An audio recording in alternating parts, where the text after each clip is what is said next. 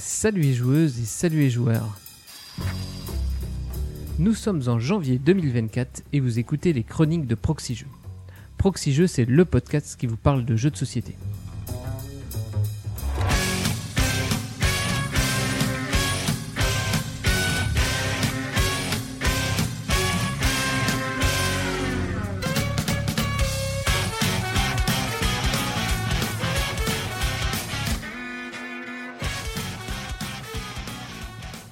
Je suis Dédé Schutz et pour m'accompagner ce soir, j'ai la reine de la galette, c'est Mad, enfin celle qui a eu la, la fève dans, dans la galette. Salut Mad. Salut Dédé. On commence déjà par un mensonge alors, parce que moi, euh, la fève, je l'ai jamais.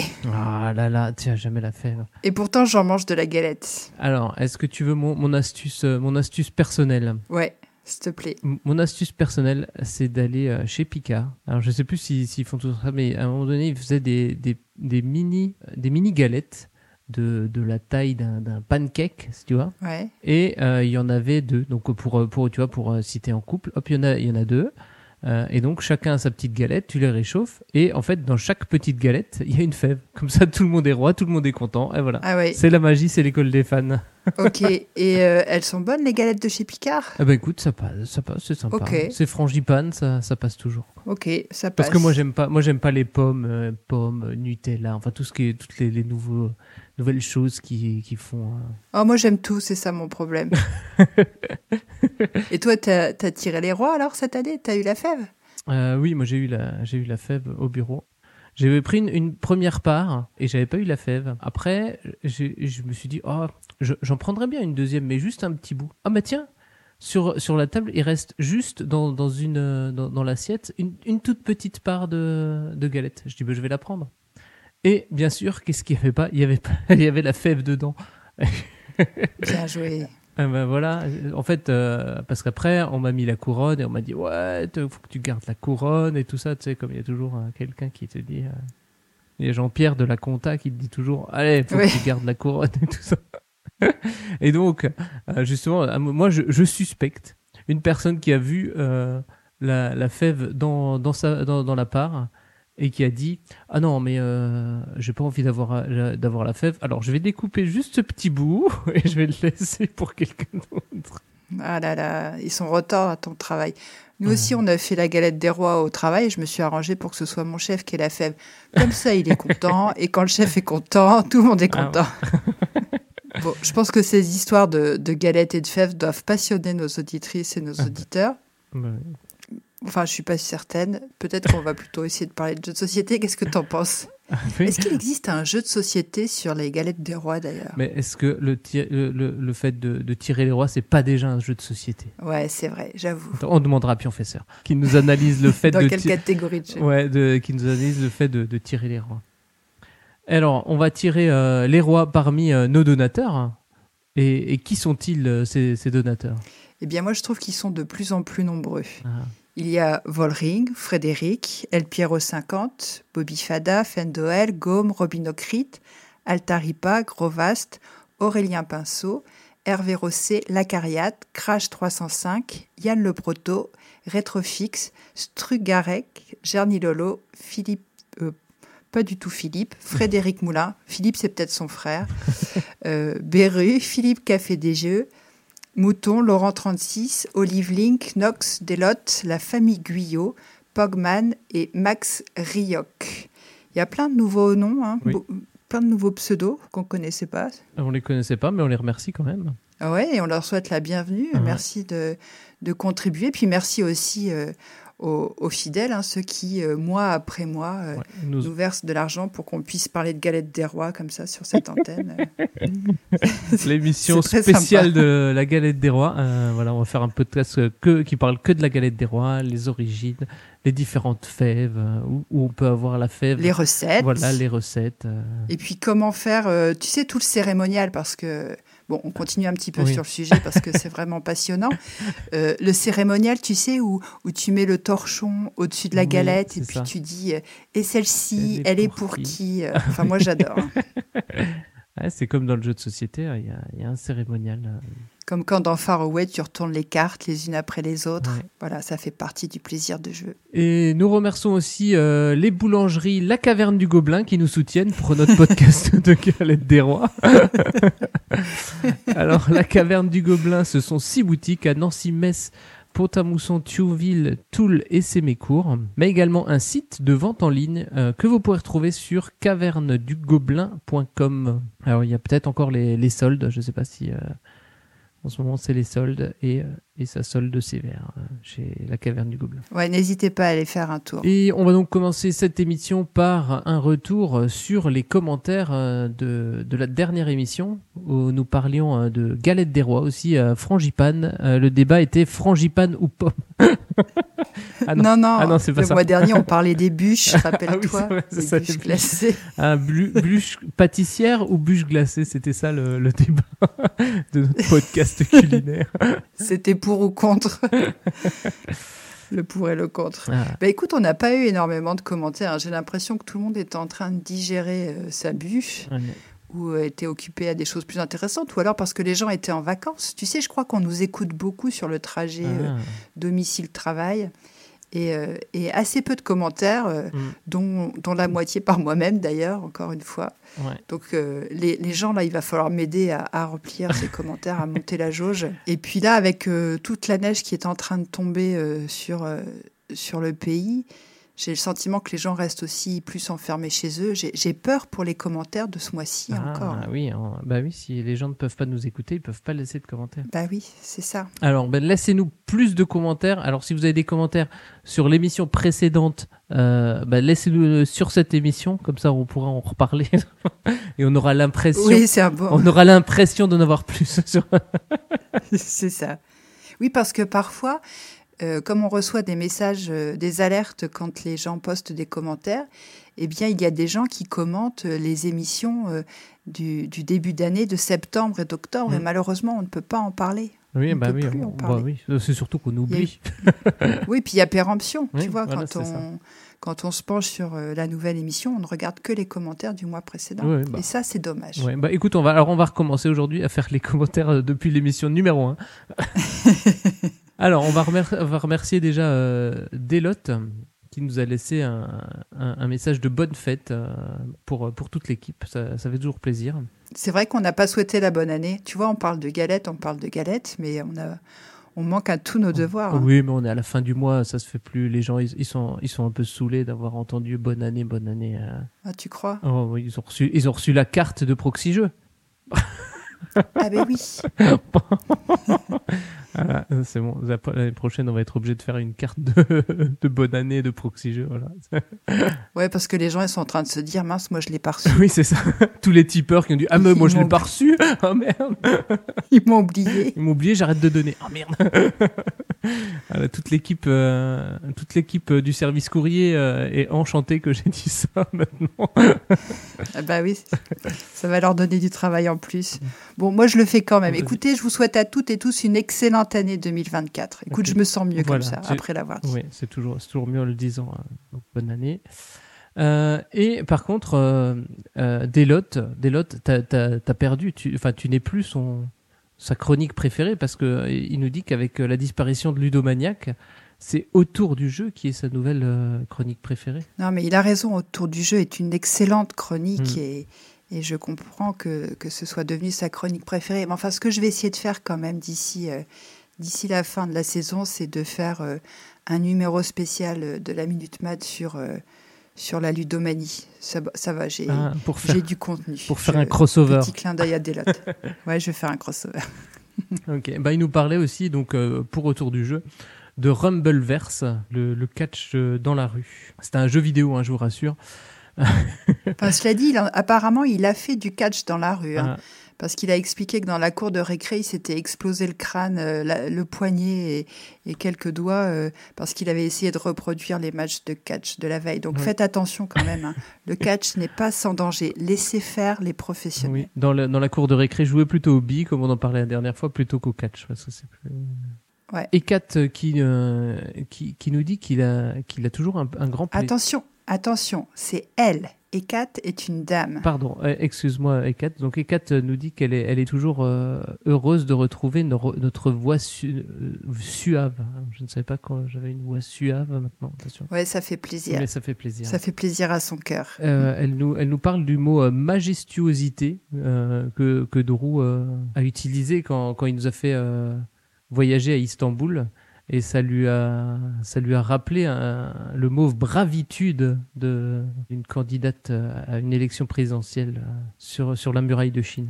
Oui, puis elle fait référence aussi à Rabelais, Victor Hugo. euh, C'était un peu le moment culture euh, dans, dans nos commentaires.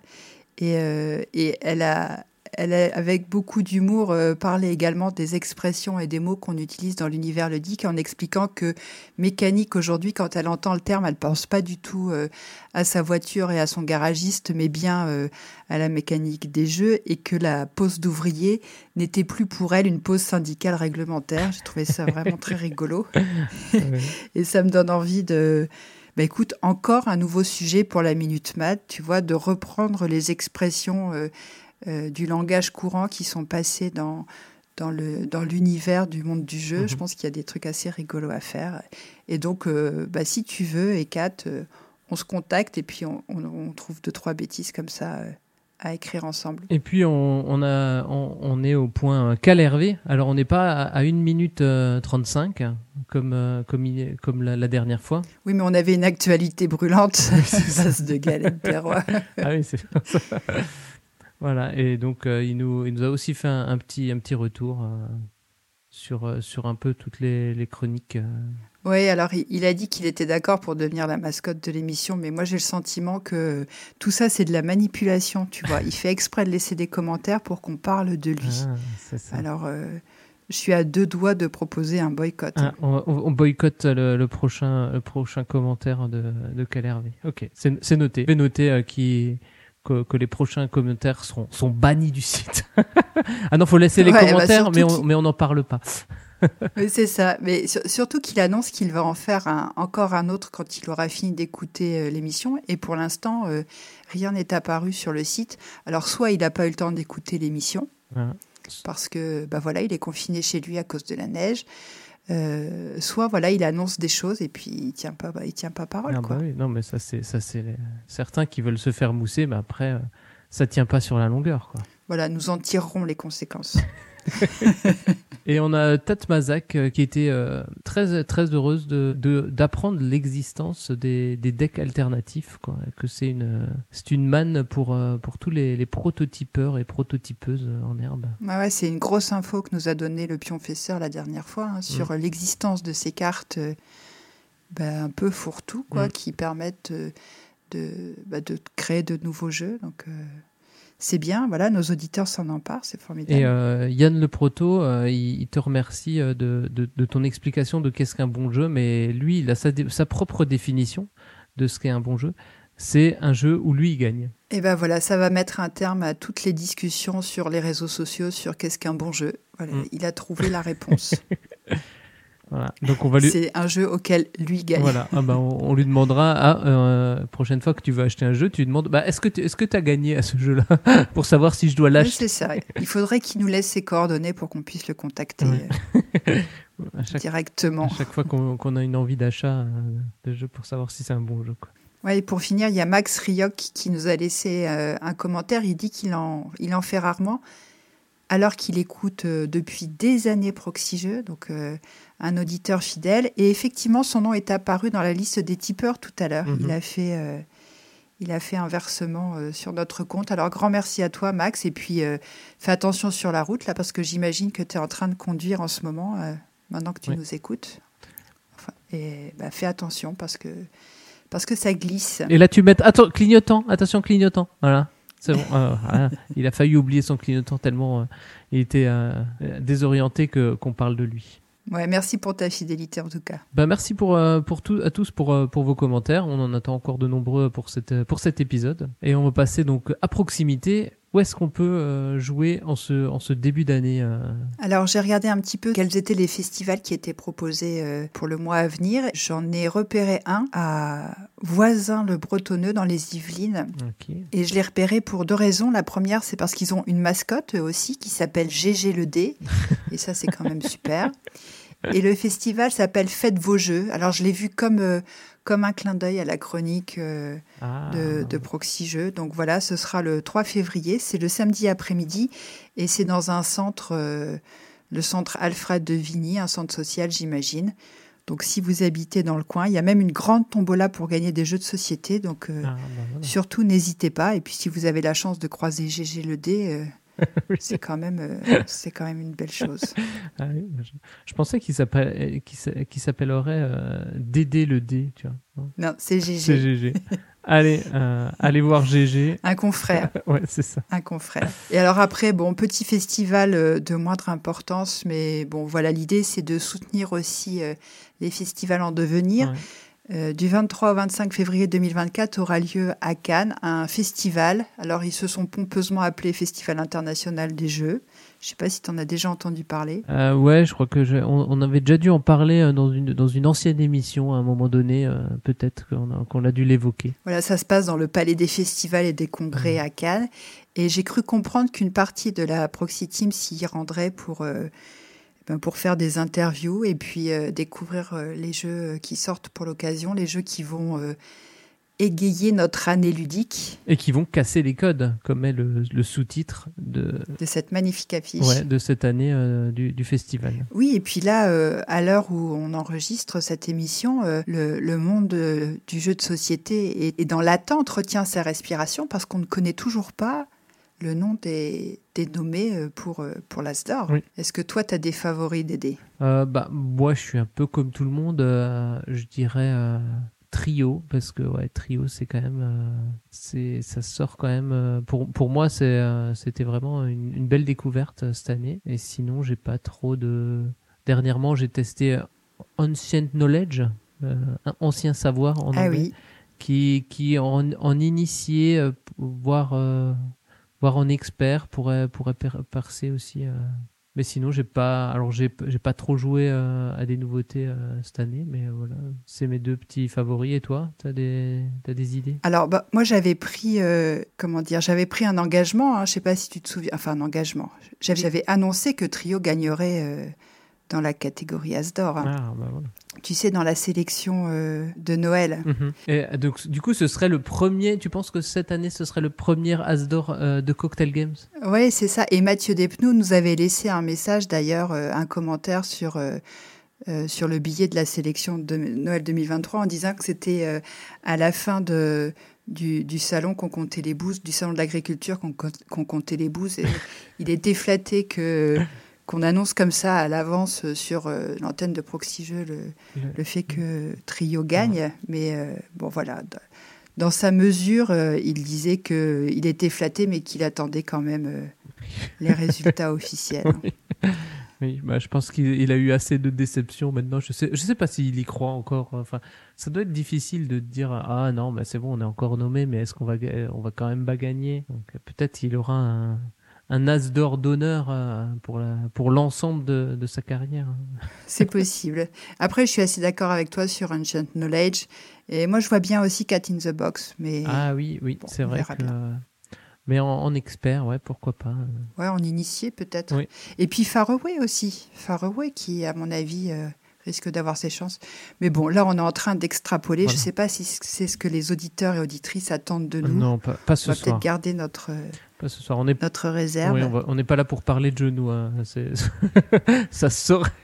Oui, oui, puis, puis on n'est pas là pour donner notre avis sur les Ah jeux bah non, non. plus. Enfin, D'autres, d'autres le font beaucoup mieux que, que nous. Par exemple, dans nos actus, euh, on a noté euh, euh, le, un, un nouveau, euh, un nouveau podcast euh, de deux personnes euh, qu'on connaît un petit peu, dont le nom commence, dont le pseudo commence par P, euh, à savoir euh, Pionfesseur et Paul Gara, donc euh, les deux P, qui euh, nous font un podcast coup critique où ils feront dans ce, ce- dans ce podcast uniquement des critiques négatives de jeux qu'ils n'ont pas aimés. Alors, je suis pas certaine qu'ils apprécieront complètement le fait que tu les aies appelés les deux P, parce que déjà, déjà euh, Pionfesseur, c'est le Pionfesseur. Ah, ça fait plutôt LP. Mais oui, effectivement,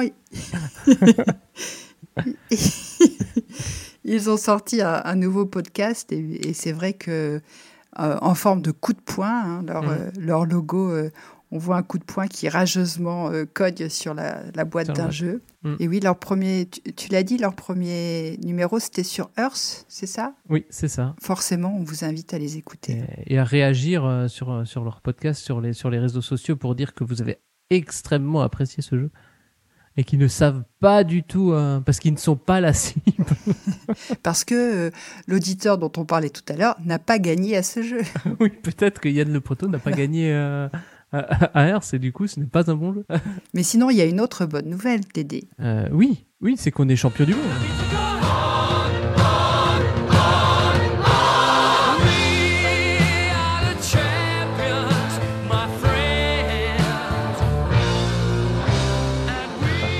Pas, pas Euh, tout à fait. oui. Mais c'est Euh, oui. Alors, on a été élu meilleur podcast de jeux de société par les auditeurs et les auditrices de Silence on joue, un autre podcast, c'est ça, hein? Oui, un ça. podcast qui parle de jeux vidéo, je crois. Oui, c'est un podcast euh, bah, spo- enfin, sponsorisé par, euh, par Libération. Ils ont, ils ont un podcast euh, jeux vidéo avec une section euh, jeux de société. Et donc chaque année, ils remettent les silences d'or où ils vont euh, présenter les meilleurs jeux vidéo, mais aussi les meilleurs podcasts. euh, Ouais. Je crois que, mais je crois que les, les meilleurs podcasts, euh, c'est euh, les podcasts jeux de société. Je crois que c'est la première année. Je- J'en ai, j'en avais pas encore entendu parler. Euh, je sais que euh, Cyrus, notre, notre ancien président, euh, avait déjà été interviewé euh, par ce podcast euh, pour euh, pour présenter un peu le ce, qu'on faisait chez Proxy Jeux. Et là, on a on a gagné. Alors c'est un classement des, des auditeurs, de leurs auditeurs, si j'ai bien compris euh, ça. C'est ça, ils ont un Discord dédié et ce sont les gens du Discord qui, qui ont voté. Donc, bah, grand merci pour Bah, euh, ce silence d'or. C'était euh, c'était vraiment chouette. Et sur le billet, on mettra le lien pour aller écouter l'intervention de Cyrus qui a de nouveau été interviewé euh, à l'occasion de cette remise de prix. Et, et on perçoit toute son émotion et toute sa fierté euh, dans, Mm. dans cette interview. Sur ce, on va peut-être commencer, commencer ce, ce meilleur podcast euh, jeu de société euh, avec euh, les meilleures chroniques de, de ce mois-ci. Au moins les meilleures chroniques de ce mois-ci.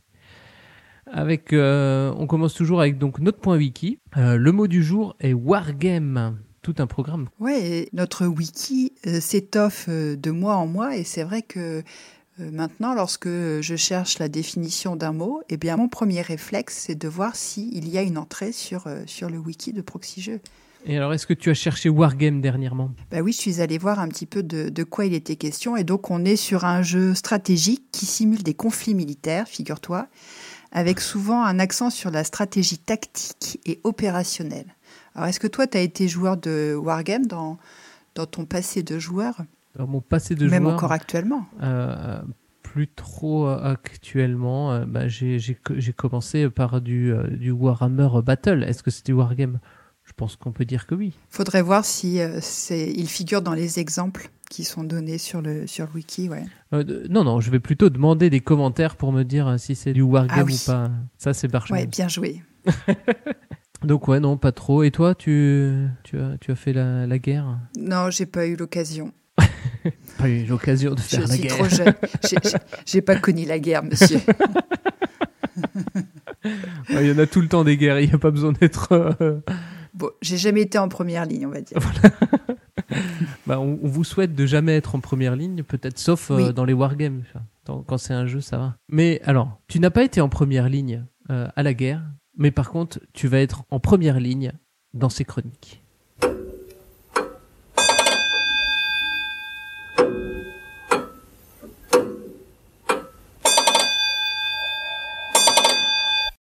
Bienvenue dans la nouvelle Minute Mad. À une époque où les éditrices et les auteurs rivalisent d'ingéniosité pour nous proposer de jouer avec une grande variété d'accessoires, des figurines, des cartes perforées, des sabliers, des aimants, des casous, des culbutos, et où les applications fleurissent pour nous permettre d'interagir avec des personnages, valider des réponses, compter nos points ou mettre l'ambiance, les dés inventés il y a plus de 4000 ans ne sont-ils pas devenus has-been?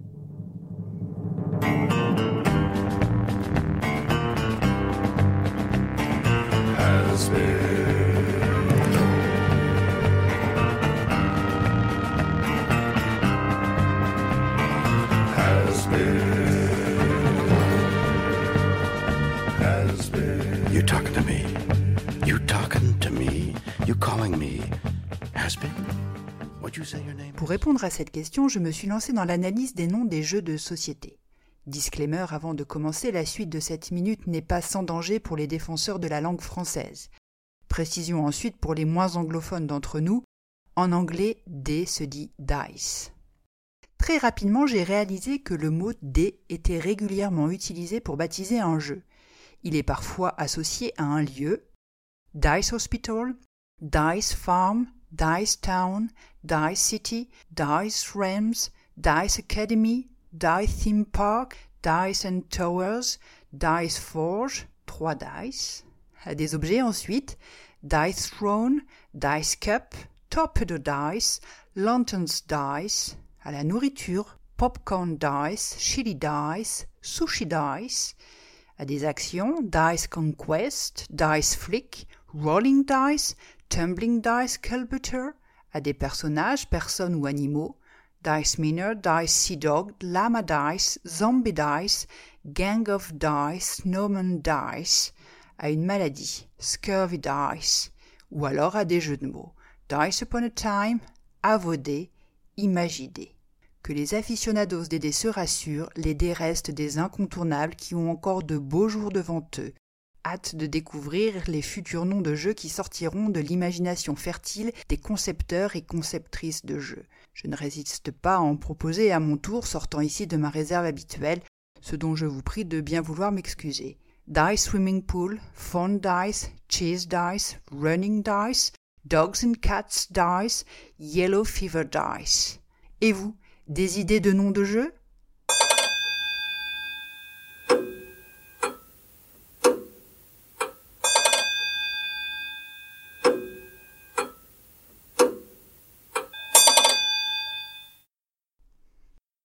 Étonnant, non? Merci Mad pour euh, cette chronique. Alors, euh, le dé est-il has-been? Alors, euh, je, ne- je ne pense pas qu'il soit has-been. Bah, Je pense que j'ai montré euh, par A plus B qu'il ne l'était pas du tout. hein.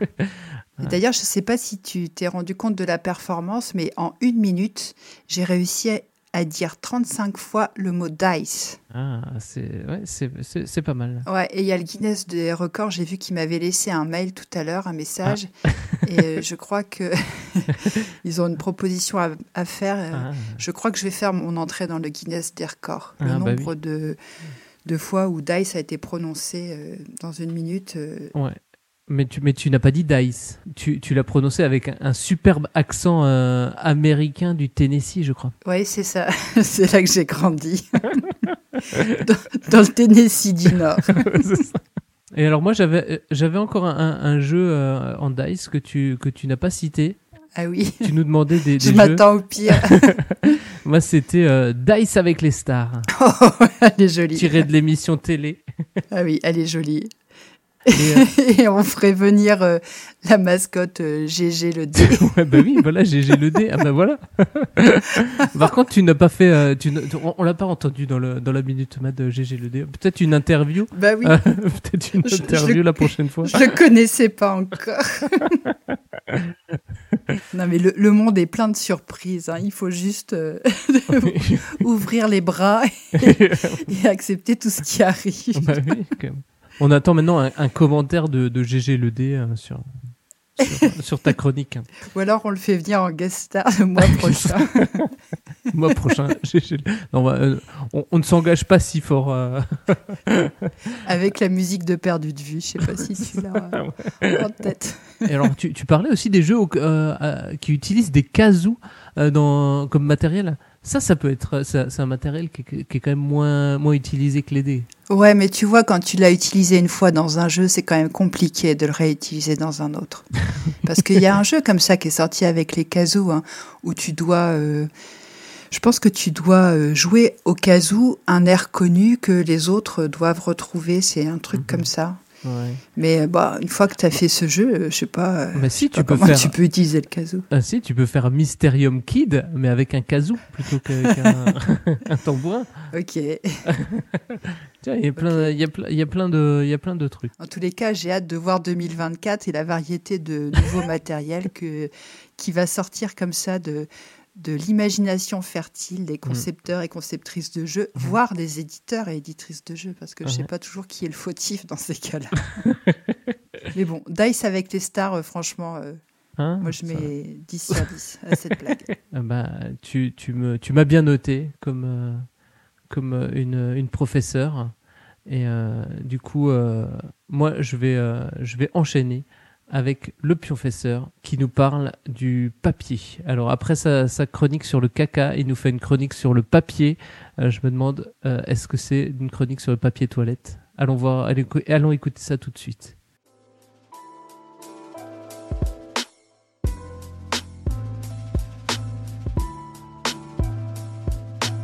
Salut les joueurs, salut les joueuses, je suis le pionfesseur. Le papier est un formidable outil dans les jeux de société.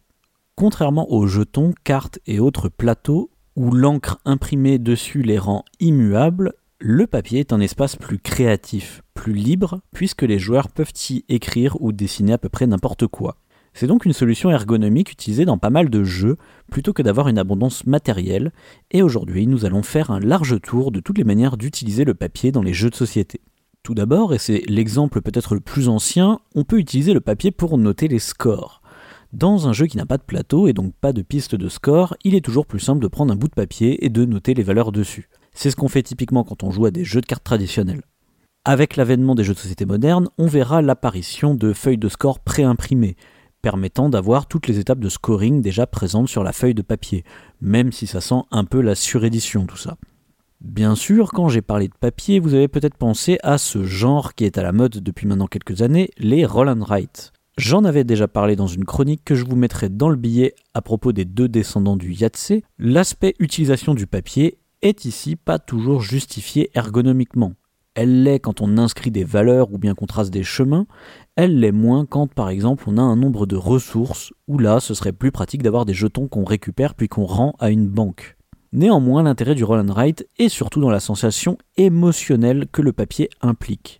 Souvent, il y a une progression sur la feuille et le côté irrémédiable donne de l'importance aux gestes. On coche des trucs comme pour les éliminer définitivement. On écrit des valeurs pour construire quelque chose qui restera gravé dans le marbre, ou plutôt dans le papier. Autre genre qui utilise beaucoup le papier, ce sont les jeux de déduction. Très souvent, chaque joueur dispose d'une feuille préimprimée pour noter les indices qu'il a reçus en cours de partie. Ici, la feuille a deux intérêts. D'une part, elle permet d'enlever l'aspect mémoire du jeu. Ce n'est pas l'aspect sur lequel on veut se focaliser dans ce genre de jeu. hein. Comme leur nom l'indique, on préfère s'axer plutôt sur la déduction. D'autre part, il existe souvent plusieurs manières de raisonner dans ces jeux, et chacun aura donc envie de prendre des notes différemment. Il est donc plus pratique de donner une feuille de papier et de laisser la liberté à chacun de prendre des notes de la manière qu'il veut. A noter que certains jeux de déduction ne proposent pas de feuilles préimprimées, mais deviennent vachement plus intéressants quand vous autorisez les joueurs à prendre des notes sur une feuille. Utilisation suivante, les party games utilisent très souvent le papier pour permettre de dessiner des choses ou d'écrire des mots. On pensera bien sûr au classique Pictionary ou au plus moderne Unanimo. Quand on joue sur la langue ou sur du dessin, le champ des possibles est vaste, et il semble donc normal que le papier soit utilisé. De nos jours, on a le droit à sa variante plus moderne, les petits tableaux Velleda et les feutres effaçables. Mais au fond, ça revient tout à fait au même que le papier dans le cadre de cette analyse. Je ferai une mention spéciale tout de même à LuniQuest, qui en fait une utilisation particulière en jouant sur la transparence du plastique sur lequel on dessine. D'ailleurs, tant qu'on parle de ces feutres, on peut dénoter certains jeux très récents où l'on commence à écrire directement sur le matériel. L'île au trésor et Silver and Gold étant des exemples emblématiques récents, permettant une sorte d'hybridation entre du matériel fixe et la satisfaction dont on parlait plus tôt dans les roll and. Mais c'est loin d'être les premiers à le faire, puisque déjà dans les années 70, le genre du crayon rail, crayon rail, un truc comme ça, un sous-genre des jeux de train, faisait dessiner les connexions aux joueurs directement sur le plateau à la craie grasse. Et tant qu'on est dans les vieux jeux, pas mal de vieux jeux utilisaient le papier plutôt qu'un matériel abondant, en particulier des jeux qui impliquaient une programmation. On voyait ça dans des wargames comme Diplomatie, mais on peut citer Magic Realm également. J'ajouterai également Kremlin ou euh, où ici c'est assez particulier puisqu'on va investir des points d'influence en début de partie, et donc la feuille est tout à fait justifiée ergonomiquement. Ces vieux jeux sont d'ailleurs très inspirants puisqu'ils montrent à quel point les actions que l'on peut faire peuvent devenir plus larges et plus complexes à partir du moment où on utilise du papier. Dans un registre moins complexe, on peut citer aussi beaucoup de jeux traditionnels qui se jouent sur papier. Le morpion, la bataille, le pendu ou la pipo-pipette, vous savez ce jeu où il faut former des petits carrés. Ces jeux-là ont un support papier avant tout parce qu'ils sont traditionnels et qu'ils sont souvent joués sur un coin de table. C'est donc plus pour leur accessibilité qu'autre chose. D'ailleurs, certains d'entre eux verront des versions éditées. Enfin, j'aimerais parler d'un dernier style de jeu, beaucoup moins connu, c'est les Make As You Play Games. J'en avais parlé dans le dossier sur l'innovation, que je vous invite à réécouter si vous voulez plus de détails, mais pour faire simple, ce sont des jeux où le matériel va se générer au fur et à mesure, soit par les décisions des joueurs, soit de manière aléatoire. Dans les deux cas, ça force bien évidemment à avoir un support très modulaire pour pouvoir créer tout ce matériel au fur et à mesure et donc le papier est tout trouvé. Voilà, il est temps de conclure. Il existe tout un tas de manières d'utiliser les feuilles dans les jeux de société. Certains genres, comme la déduction ou le roll and write, ont tendance à les utiliser particulièrement, mais, mais pour des feelings bien différents. La feuille de papier a aussi un sentiment d'usage bien particulier. Ce qu'on y fait est très libre, mais aussi semble immuable. Au final, on peut se demander si l'usage qu'on en fait aujourd'hui n'est pas encore que trop restreint, et si un jour on verra encore plus de liberté dans cet élément de jeu. Et vous, connaissez-vous des jeux qui utilisent d'une manière ou d'une autre les feuilles de papier? Est-ce que vous pensez que les éditeurs vous prennent pour des débiles en faisant des feuilles pré-imprimées pour les scoring plutôt qu'en vous laissant prendre vous-même une feuille de papier tout à fait normale? N'hésitez pas à me le dire dans les commentaires, et d'ici là, jouez bien Merci professeur pour cette chronique. C'est vrai que le papier, euh, c'est un des, un des premiers euh, accessoires euh, qu'on utilise en jeu de société.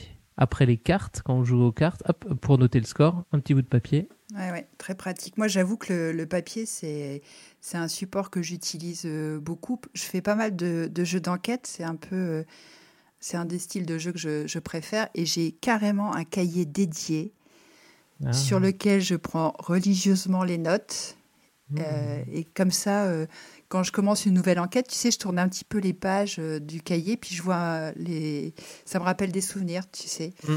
Et voilà, avec les pistes et les flèches et tout ça. J'aime beaucoup. Le fait de prendre des notes à la main, c'est c'est très agréable. Hein. si... Après, si on écrit bien et qu'on arrive à se relire, quoi, sinon. Ouais, non, mais moi, je fais exprès de bien écrire, tu vois. Ah, tu fais au brouillon et ensuite tu recopies. Euh... Ben, en fait, tu dis ça un peu sur le ton de la blague, tu vois. Je sens, je sens dans ta bah phrase. Euh, bah, quand tu es dans un, un peu de moquerie, mais, mais tu vois, pour un jeu comme Détective, le, jeu d'enquête moderne, eh bien, euh, on, on, a remis au propre euh, toutes les pistes, toutes les idées, tout ça pour avoir un truc super propre, quoi. Euh, mm. bah, je trouve ça gratifiant, je trouve ça satisfaisant. Bah oui, après, de, de pouvoir retrouver euh, bien ses, notes, quoi. Et alors, il nous parle aussi de la pipo, euh, pipo pipette. ah ouais. De, mais quoi? Quel, est bah ce, quel est ce mot? C'est encore un, ah un jeu inventé par Pionfesseur, ça? Bah, Peut-être. En tous les cas, moi, j'ai halluciné. C'est un mot que je connaissais pas du tout. Ah bah, et quand il a décrit, je me suis dit, mais je connais ce jeu. Et donc, euh, j'ai utilisé les internets, j'ai fait un petit, une recherche rapide. Et effectivement, écoute, il euh, faut que je te dise quelque chose là, euh, Dédé. En CM2, j'ai gagné un tournoi de pipo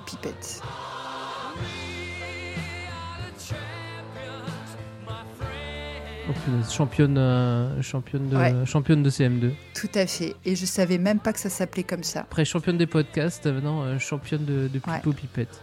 Bah, écoute, j'ai découvert le terme, euh, le terme aussi. Hein. Ouais, alors là, je prends qui veut, là, parmi nos auditeurs et auditrices, pour faire une partie de Pipo Pipette, euh, c'est quand ils veulent. J'espère que je suis pas trop rouillée, parce que ça fait longtemps que j'ai pas joué. Ouais, Pipo Pipette, c'est le jeu, tu sais, où tu suis le quadrillage. Et tu mets, tu faut- juste un faut trait. quoi. fermer, faire un Ouais. carré. Et, euh, et après, tu mets ton initial à l'intérieur. Et au début, bah, tu as beaucoup de place. Tu joues dans un rectangle ou dans un carré. euh, Il y a pas mal d'espace. Et au bout d'un moment, eh bien, il faut trouver l'endroit euh, libre sur lequel tu vas pouvoir faire ton trait, mais qui ne va pas permettre à ton adversaire De, de fermer. de quoi. fermer le carré. Et puis des fois, euh, hop, t'en as un qui ferme, et puis là, c'est le, c'est Ça la cascade quoi. de, Ouais. de carrés, quoi. Ça s'enchaîne. Mm. Ouais, que de souvenirs. C'est un peu comme du blocus. Quoi. Ah ouais, tu trouves que ça ressemble à Blocus?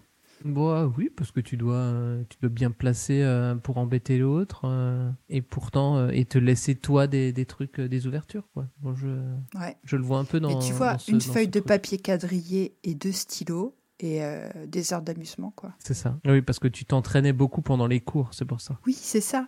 bah oui, exactement. C'était quand on avait fini un travail, allez, hop, tournoi de pipo pipette. et c'est parti. Et tu peux jouer à tout âge. hein. Je pense que tu peux commencer assez tôt. hein. Ah, bah, peut-être euh, une prochaine euh, chronique dans, dans Joueur Né sur, euh, sur Pipo Pipette Ouais. euh, avec les, les enfants de, de Cyrus. Mais ce mois-ci, Cyrus nous emmène au Japon pour Nekojima. Un peu plus à gauche, là, attention Attention au chat et au câble Oh oh Papa, qui c'est qui a éteint la lumière?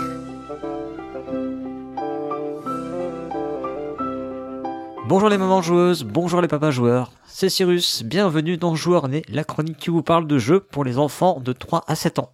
Pour cette première chronique de 2024, je vous emmène dans un pays lointain, direction le Japon, pour visiter l'île de Nekojima. Nekojima est un jeu de David Carmona et Karen Nguyen, illustré par Gilles Varmos. Le jeu est édité par Unfriendly Games, une jeune maison d'édition visiblement montée par l'auteur et l'autrice du jeu. Nekojima est jouable à partir de 7 ans, il est prévu pour 1 à 5 joueurs et joueuses nés, pour des parties de 15 minutes environ. Le jeu est fabriqué en Chine et est vendu au prix de 35,90€ à la caverne du Gobelin.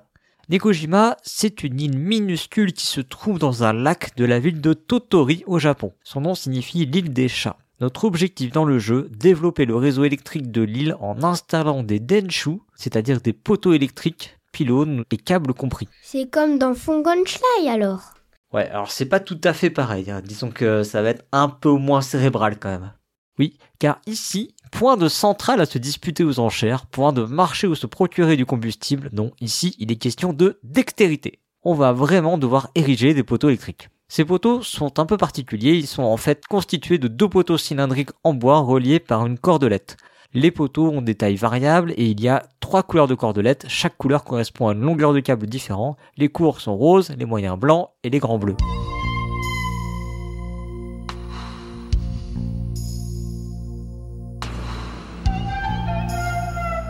À son tour, on lance 2 dés qui nous indiquent les quartiers à relier, puis on pioche un cube qui nous indique la couleur de cordelette qu'on devra jouer. On choisit alors un double poteau qu'on doit donc placer sur le plateau de jeu. T'as pas parlé des chats, papa? T'as raison, ma petite louve. Il y a encore quelques précisions à apporter pour donner un aperçu global du jeu. Ce que je n'ai pas encore dit, c'est qu'il y a aussi des cubes noirs, et quand on pioche un cube noir, cela signifie qu'en plus de placer des poteaux, il faudra placer un chat sur un câble. Ces chats sont figurés par des jetons en carton qui s'accrochent moyennement bien sur les câbles. Ainsi, chaque cube tiré du sac est une forme de contrat d'adresse à réaliser. Vous voyez le topo? Eh, topo, poteau. Les poteaux et les câbles vont ainsi s'accumuler sur la petite surface que représente le plateau. Mais attention, les câbles ne doivent pas se toucher. Les chats ne doivent pas toucher d'autres câbles que celui sur lequel ils sont accrochés. Les câbles ne doivent pas se déporter sur l'extérieur du plateau. Mais, mais, on peut empiler les poteaux. Bref, vous aurez compris que cette île est bien trop petite et ces chats bien trop embêtants pour que tout se passe bien. Et au bout d'un moment, la structure risque fortement de s'écrouler. Il reste une chose importante que je ne vous ai pas dit, Nekojima est un jeu compétitif. Mais non, c'est un jeu coopératif Oui, bah c'est un jeu, ça dépend, c'est un jeu comme on veut. En effet, Nekojima propose un mode compétitif, mais aussi un mode coopératif. Dans le contexte de cette chronique, je vais me focaliser sur la version coopérative. Dans ce mode de jeu, il s'agira d'aller le plus loin possible avant que la structure ne s'écroule. À chaque fois qu'on parvient à réaliser le contrat associé à 4 cubes, on gagne un niveau de réussite, le septième niveau de réussite correspondant à la pose de toutes les pièces du jeu, ce qui relève de l'exploit. Et maman, elle a déjà réussi à faire le niveau 7 avec ses collègues au travail. Alors déjà, aucun d'entre nous n'était témoin, ce qui est quand même vachement bizarre. Et ensuite, euh, maman, euh, elle ferait mieux de bosser plutôt que de jouer à Nekojima. Maman, papa, il dit que tu mens. Ma, ma petite Louve, viens, viens faire la chronique avec papa. Nekojima est un jeu fraîchement sorti fin 2023. Et c'est pourtant un jeu déjà multiprimé. Il s'est en effet illustré dans beaucoup de concours de prototypes. Et vous savez quoi? Eh bien, il n'a pas volé ses récompenses selon moi. Nekojima, c'est un jeu avec beaucoup de tension. tu l'as, fiston, celle-là? C'est une blague ça? J'ai pas compris, elle a l'air nulle. La plupart du temps, les premiers tours sont plutôt faciles, mais la difficulté monte assez vite et les enfants vont devoir rapidement user d'ingéniosité et bien sûr de délicatesse pour parvenir à poser leur pylône. On se retrouve rapidement à devoir empiler les poteaux, gérer le placement des câbles, élitreiller des poteaux au milieu de l'île, ou encore faire passer un poteau par dessous la structure pour le récupérer de l'autre côté. On en entendrait les bips des camions qui acheminent le matériel. Les contraintes du jeu sont particulièrement bien trouvées, tout en étant très intuitives. Le matériel a été judicieusement choisi et est un vrai appui aux contraintes du jeu. Les cylindres en bois sont à la fois suffisamment épais pour être empilés, mais pas assez pour garantir une vraie stabilité. Les câbles sont simulés par des cordelettes qui sont à la fois suffisamment souples pour être manipulés et suffisamment rigides pour être positionnés avec précision. Pour un jeu qui joue sur l'équilibre, je dirais que l'équilibre retrouvé sur le matériel est fabuleux. Oh, c'est magique en fait. Euh, non, ma petite louve, je crois pas que ce soit magique. Grâce à la qualité de son matériel, le défi proposé par Nekojima est bien dosé. Mais vous me direz, Nekojima est donc un jeu qui s'inscrit dans un genre très répandu dans le jeu pour enfants, le jeu d'adresse. Avant de vous expliquer ce que je lui trouve de si particulier pour en parler, petite leçon de genre sociéto-ludique. Les petits loups, asseyez-vous, sortez vos cahiers. Oh non Le jeu d'adresse, aussi appelé jeu de dextérité. Pitchcar, High School, La Vallée des Vikings, Cluster, Clask sont autant d'éminents exemples de jeux d'adresse jouables par les enfants. Nekojima, quant à lui, appartient à une branche de ce genre qu'on appelle les jeux d'empilement. Je vous fais par dessin. hein. Dans ce genre de jeu, il s'agit d'empiler des pièces, les unes par-dessus les autres, et en général, il vaut mieux éviter de tout faire tomber. Les plus fiers représentants de cette branche sont sans doute Rhino Hero et Pyramide d'animaux. Ce genre est effectivement très répandu dans les jeux pour enfants. Il y a selon moi plusieurs raisons qui expliquent cela. D'une part, dans les jeux pour enfants, on aime trouver des bonnes raisons au jeu. Ainsi, l'argument de la motricité est souvent mis en avant sur ces jeux. D'autre part, le jeu d'adresse est un genre de jeu qui est souvent rendu accessible par un corpus de règles assez réduit. Enfin, la maladresse des enfants étant légendaire à tout âge, les différences d'âge sont souvent moins marquées sur ce genre de jeu, ce qui vient équilibrer les tablés. Le jeu d'adresse, c'est un genre qui a beaucoup de qualités intrinsèques, et en particulier les jeux d'empilement. Je pense au plaisir de la manipulation, à la satisfaction que procure la construction, et enfin au suspense que génèrent les situations de placement de pièces, sans parler de la jouissance que procure l'instant où tout s'écroule. C'est bon, on peut y aller? Faites voir ce que vous avez écrit. J'ai dessiné un super rhino. Moi, j'ai dessiné un chat. Ah ouais, bah, vous avez rien écouté en fait quoi. Bon allez, filez. Mais voilà, les jeux d'adresse pour enfants, il y en a pléthore. Alors pourquoi parler de celui-là? Eh bien, la coopération. Eh oui, encore elle. Grâce à sa configuration coopérative, le jeu propose une expérience qui permet à nos joueurs nés de progresser, d'évoluer dans leur approche du jeu et de matérialiser, enregistrer cette progression grâce au niveau atteint au fil des parties. La coopération donne une approche différente du jeu d'empilement. On ne place plus la pièce pour se débarrasser, mais pour aller le plus loin possible ensemble. On se conseille, on s'entraide, on élabore des tactiques et même des techniques. On progresse ensemble. Et cela en accord avec les règles du jeu. Voilà pourquoi Nekojima vaut le détour, même si vous avez déjà Rhino Hero à la maison. Avant de clore cette chronique, je vais rapidement revenir sur l'âge recommandé par l'éditeur. Le jeu est en effet recommandé à partir de 7 ans. L'âge recommandé me semble plutôt adapté. Cependant, l'aspect coopératif et la notion de progression collective que je soulignais permettent de joindre des enfants un peu plus jeunes.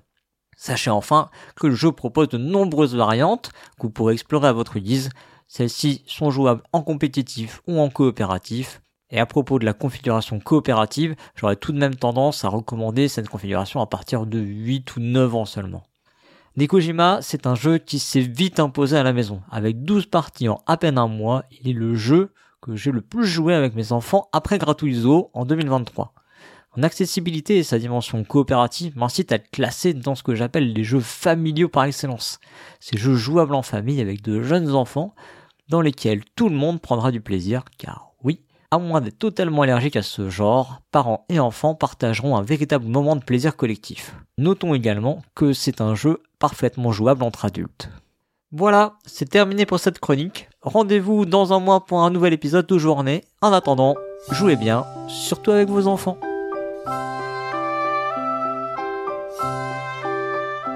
Merci Cyrus pour cette chronique.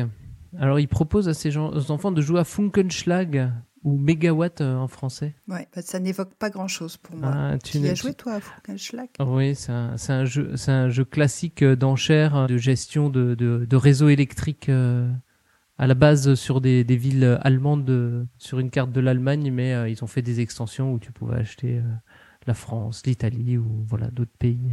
Ouais, Je crois me souvenir que son fils n'était pas très emballé à l'idée de jouer à Funkelschlag, non? Ouais, bah c'est un peu euh, les, les jeux euh, quand on parlait de jeux marrons à l'époque, bah c'est un peu de ça dont, dont on parlait quoi.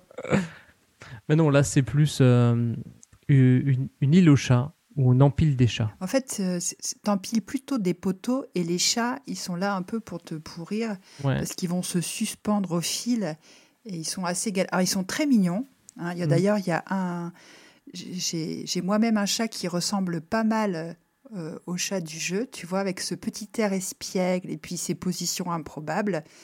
Et ils sont plutôt là pour te t'embêter quand même. hein. Les chats, c'est pas tes amis dans le jeu. hein. C'est un peu comme euh, l'île aux chiens de Wes Anderson, c'est ça? Ouais. On a mis ça. tous les chats sur le sur l'île. C'est ça. Mais il n'y a pas l'île des chats aussi? C'est pas un autre jeu, ça euh Bah si, mais c'est ça. Avec, euh, Ah oui, l'île aux chats, oui. Oui, je pense que Ouais. c'est aussi un, un autre jeu. Oui, c'est un autre jeu. Mais c'est pas du tout un jeu d'adresse. hein. C'est plutôt un jeu de poliomino, non? C'est pas des choses que tu dois. Si si, J'y ai je pas joué non plus. Moi non plus, j'ai pas Non, joué, mais mais bien, autre on est là pour parler des jeux, mais on, on Non, ne, mais on on joue ne pas. joue à aucun jeu. mais si, on joue à des à des jeux d'adresse. Est-ce que toi tu joues à des jeux d'adresse? Ouais, alors moi, mon jeu d'adresse préféré, c'est un jeu qui s'appelle Badaboom. Ah. Ça te dit quelque chose ou pas? Alors, c'est pas récent, récent. hein. Comme sur la boîte, c'est- c'est une boîte euh, cubique. Et sur la couverture, on voit un monsieur avec une moustache improbable qui est chauve. non, ça te dit rien? Euh, Ah oui, je vois. Oui, oui, je vois. C'est un jeu des années 70-80, je dirais. Et, euh, et ils ont l'air de s'éclater à jouer au badaboom. Et le principe, c'est un peu le principe de la pyramide des animaux, tu vois, Mm. où t'empiles des pièces improbables et puis le premier qui fait tomber, bah, c'est perdu pour lui.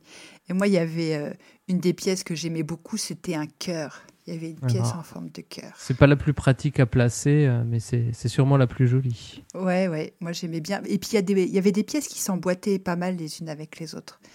Alors Badaboom, c'est un mot qui, enfin, c'est un jeu qui est cher à mon cœur aussi parce que euh, dans ma jeunesse, j'ai monté une, euh, enfin voilà, je raconte un petit peu ma vie. C'est le moment euh, confession intime. dans dans ma je- jeunesse, j'ai créé une association de jongleuses et de jongleurs Ah, tu vois. Et au moment de trouver un nom, et ben comme voilà, quand tu t'entraînes à jongler, bah tu fais tomber souvent les objets. Euh, j'ai dit ah bah c'est Badaboom qu'on devrait s'appeler parce qu'on n'arrête pas de faire tomber. et puis c'est resté. Et donc euh, j'ai été euh, sous-présidente ah, de l'association Les Badaboom pendant pendant plusieurs années, Ah, figure-toi. donc tu, es- tu, as- tu arrives à, à jongler avec des, des maillets enflammés oui, alors on appelle ça des torches, Ah, mais. Oh. Ou avec des Ouais, ouais, sabres. j'ai fait ce non genre de choses. Ah, moi j'ai essayé que avec des balles remplies de riz et ça, c'est pas pour moi. Je n'ai pas la, dextérité euh, pour pour ça. Euh, j'ai plus la dextérité, mais pour les jeux pour les jeux d'adresse, ça ça va. Moi j'aime bien euh, sur le sur le bateau pirate où faut faut mettre des, des petits des petits objets sur les sur le bateau et sur et sur le mât du, du bateau et bien sûr comme euh, on, on est sur la mer le bateau euh, tangue euh, et donc ça apporte un petit peu de un petit peu d'inconnu euh, quand, quand on joue. Alors là, je viens de faire rapidement une recherche sur Riffraff et je tombe sur un, un rappeur torse nu avec des tatouages partout, je pense qu'on parle pas de la même chose. hein. Donc j'ai- rajouté je comme mot-clé. Et là, et là, ouais, ok, je vois. C'est pas la même ambiance. ok. Oui, donc le truc, il est en équilibre en plus, euh, Oui, tout oui. en haut d'un monticule. Oui, voilà, il, il- il balance. En fait, il y, a un, il y a un contrepoids en dessous pour le tenir droit au départ. Et puis plus, euh, si on met un truc euh, sur un, côté, ben, le bateau, il va commencer à pencher d'un côté. Il faudra rééquilibrer et il y a une histoire de pari avec des cartes pour dire, pour savoir où on doit placer nos, nos bateaux, et, enfin nos, nos objets. Et plus, plus c'est, euh, plus c'est haut, plus c'est difficile, quoi. Sympa. Mais c'est toujours très très sympa à jouer. Et sinon, je me demandais si euh, si ce Nekojima c'est pas c'est pas le nouveau euh, Tokyo Highway. Tu avais joué toi à Tokyo Highway Ah oui. où fallait mettre les fallait faire des routes? Là, c'est un peu pareil, il faut faire des réseaux électriques euh, au Japon. Ouais, effectivement, il y a, il y a ce même matériel un peu en bois. Moi, j'avais joué à une version XXL euh, à PEL, Ah. tu sais, dans, dans le coin, euh, justement, jeu enfant. Et Mm. bon, voilà. Donc, j'avais construit les. les- j'avais vraiment le sentiment de construire ces autoroutes. Ouais. euh, Tu perds le, le côté dans, dans, la, dans la première version qu'il y avait à Essen, il y avait une petite des petites pinces comme genre pince à épiler pour poser les petites voitures tellement elles étaient petites. Ah oui. Ah ouais, non, là, les voitures, elles étaient aussi grandes que ma main, tu vois. Donc ça, ça va, c'est pratique. En même temps, j'ai une grande main, tu sais. Mais euh, Ah. ouais, non, c'était bon, agréable. C'était vraiment l'occasion de jouer comme ça sur du gros matériel. euh, Mm. C'était plutôt sympa. On avait un peu la, la tête dans les nuages. Si tu avais la, la, la tête dans les, dans les nuages, comme, euh, comme dans Above and Below, on va écouter Elodie qui nous fait Dessine-moi sur un plateau sur euh, Ryan Locat.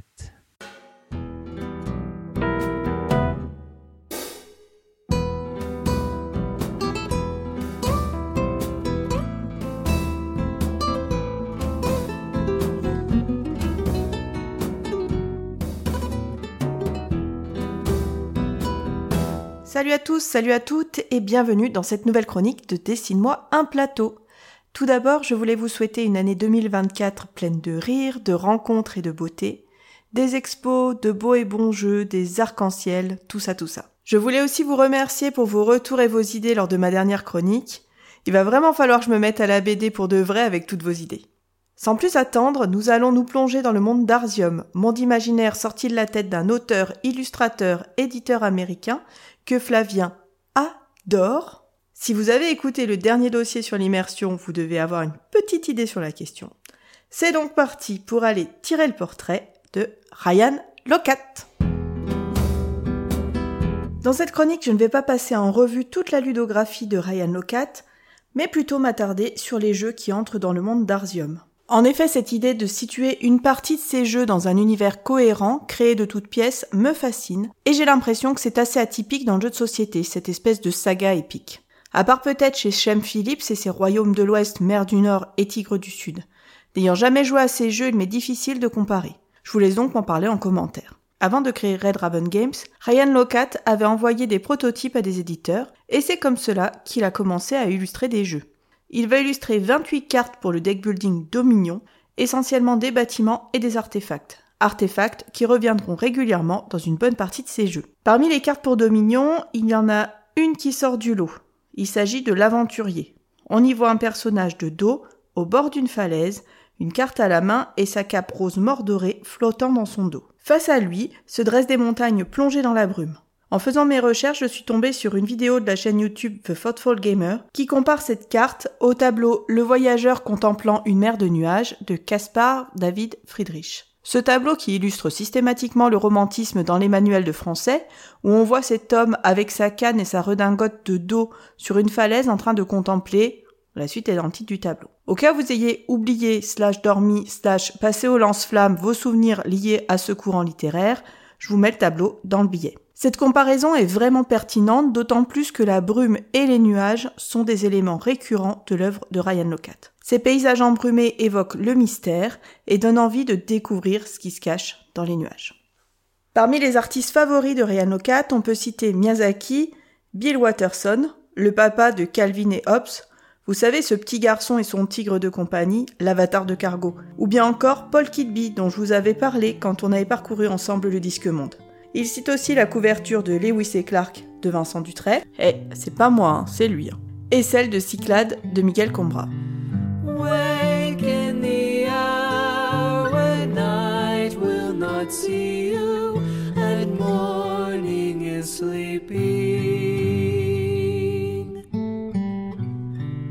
There in the shadow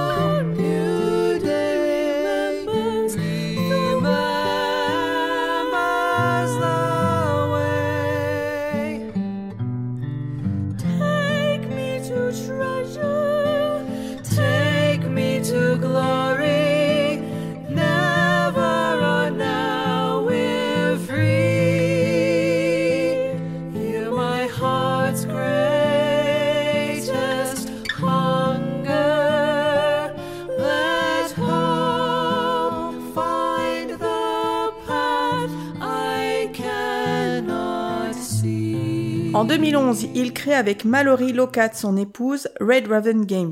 Sortiront en 2012 Empire of the Void, puis 8 minutes pour un empire. En 2013 arrive City of Iron, qui n'est plus édité aujourd'hui. C'est le premier jeu situé dans le monde d'Arzium, contrée imaginaire créée par Ryan Locat lors de son adolescence. Prenons la couverture de la seconde édition. Que peut-on y voir? Un personnage féminin de dos, à la proue d'un bateau qui va bientôt accoster.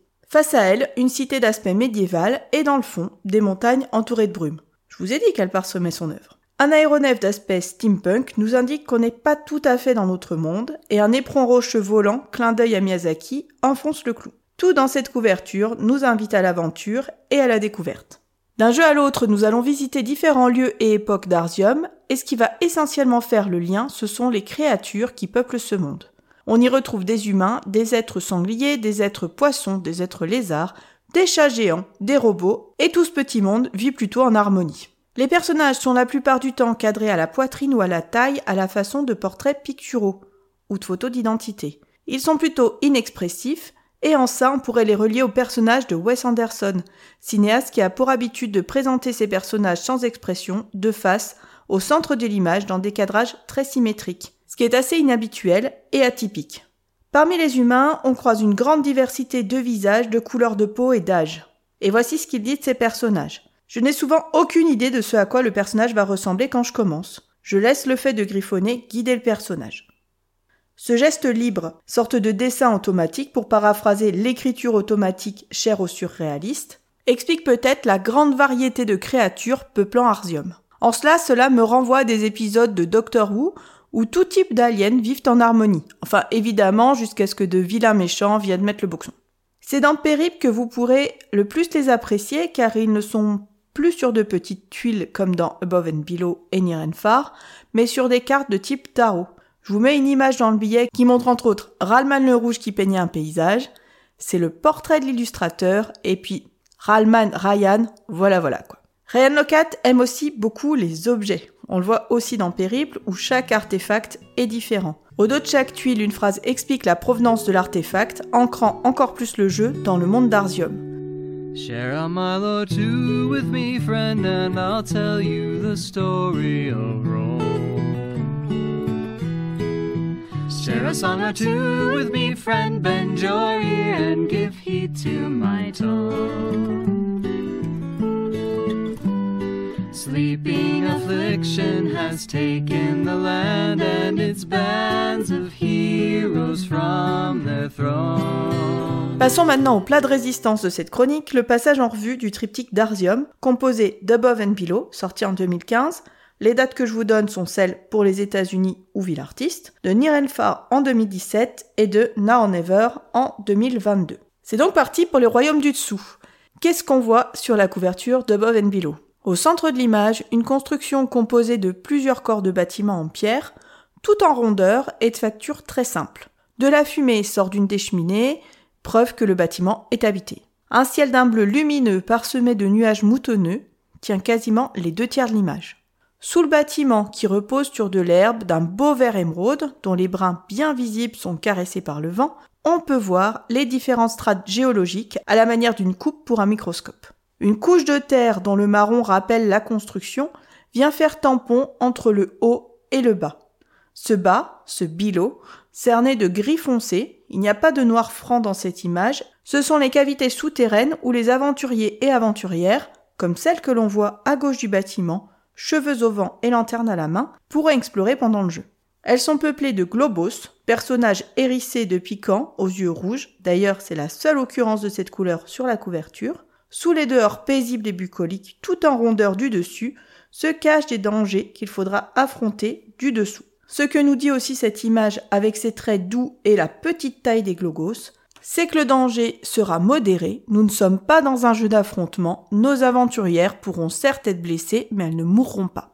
Cette composition en opposition haut-bas sera reprise dans Sleeping Gods, qui ne fait pas partie du monde d'Arzium, mais là le monde du dessus, avec ses nuages sombres, ses montagnes qui bloquent le paysage, est beaucoup moins bucolique et accueillant, et le monstre qui menace le bateau toute griffée d'en dehors a l'air beaucoup plus dangereux que les deux glogos débonnaires de Above and Below.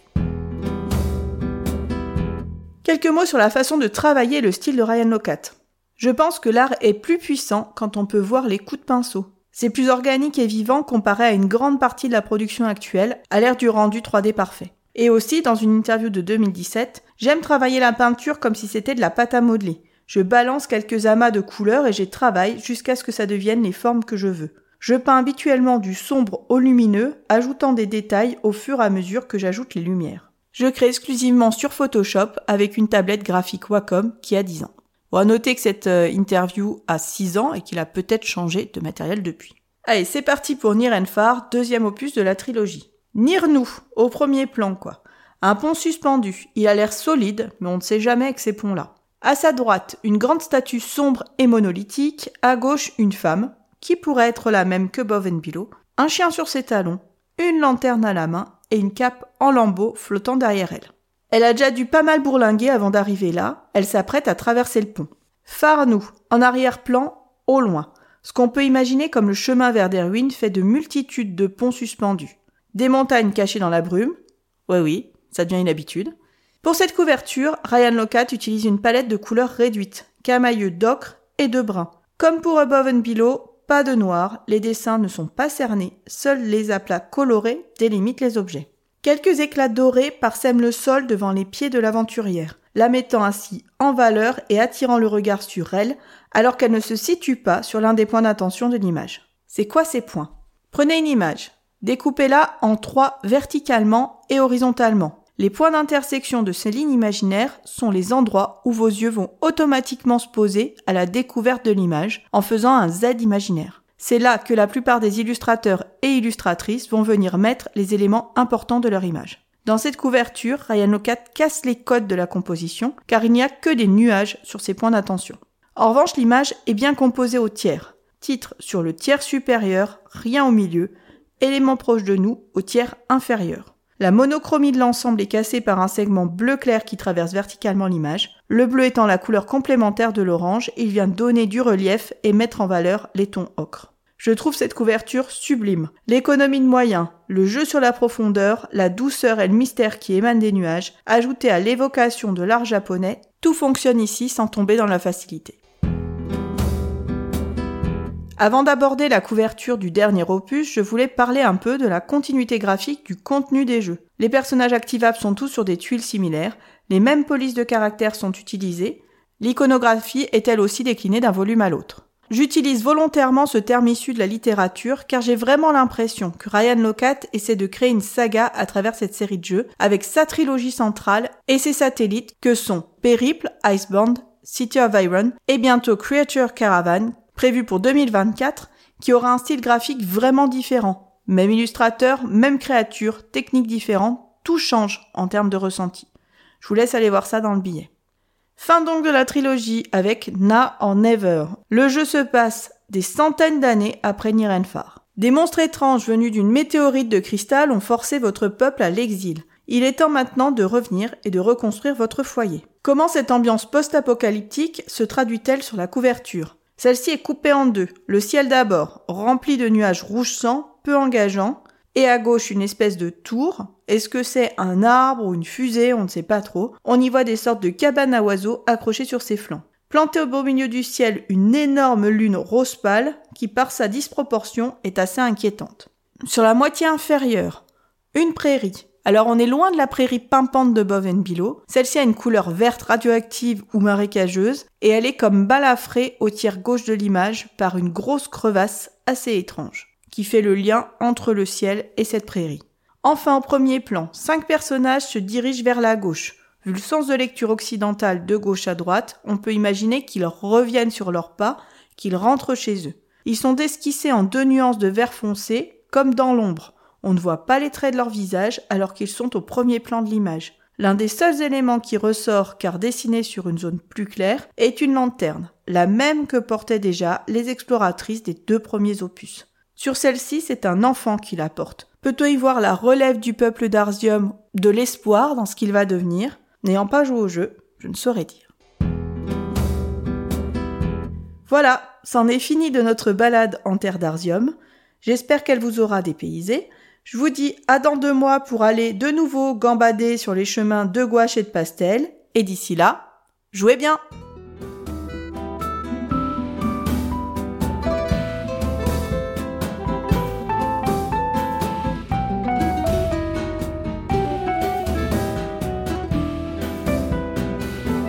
Merci Elodie pour cette chronique. Alors moi, moi je connaissais, je le connaissais en, en tant que, en tant qu'auteur, hein, Ryan Locat, euh, pour pour 8 minutes pour un empire, mais pas comme, euh, je savais pas qu'il était aussi illustrateur.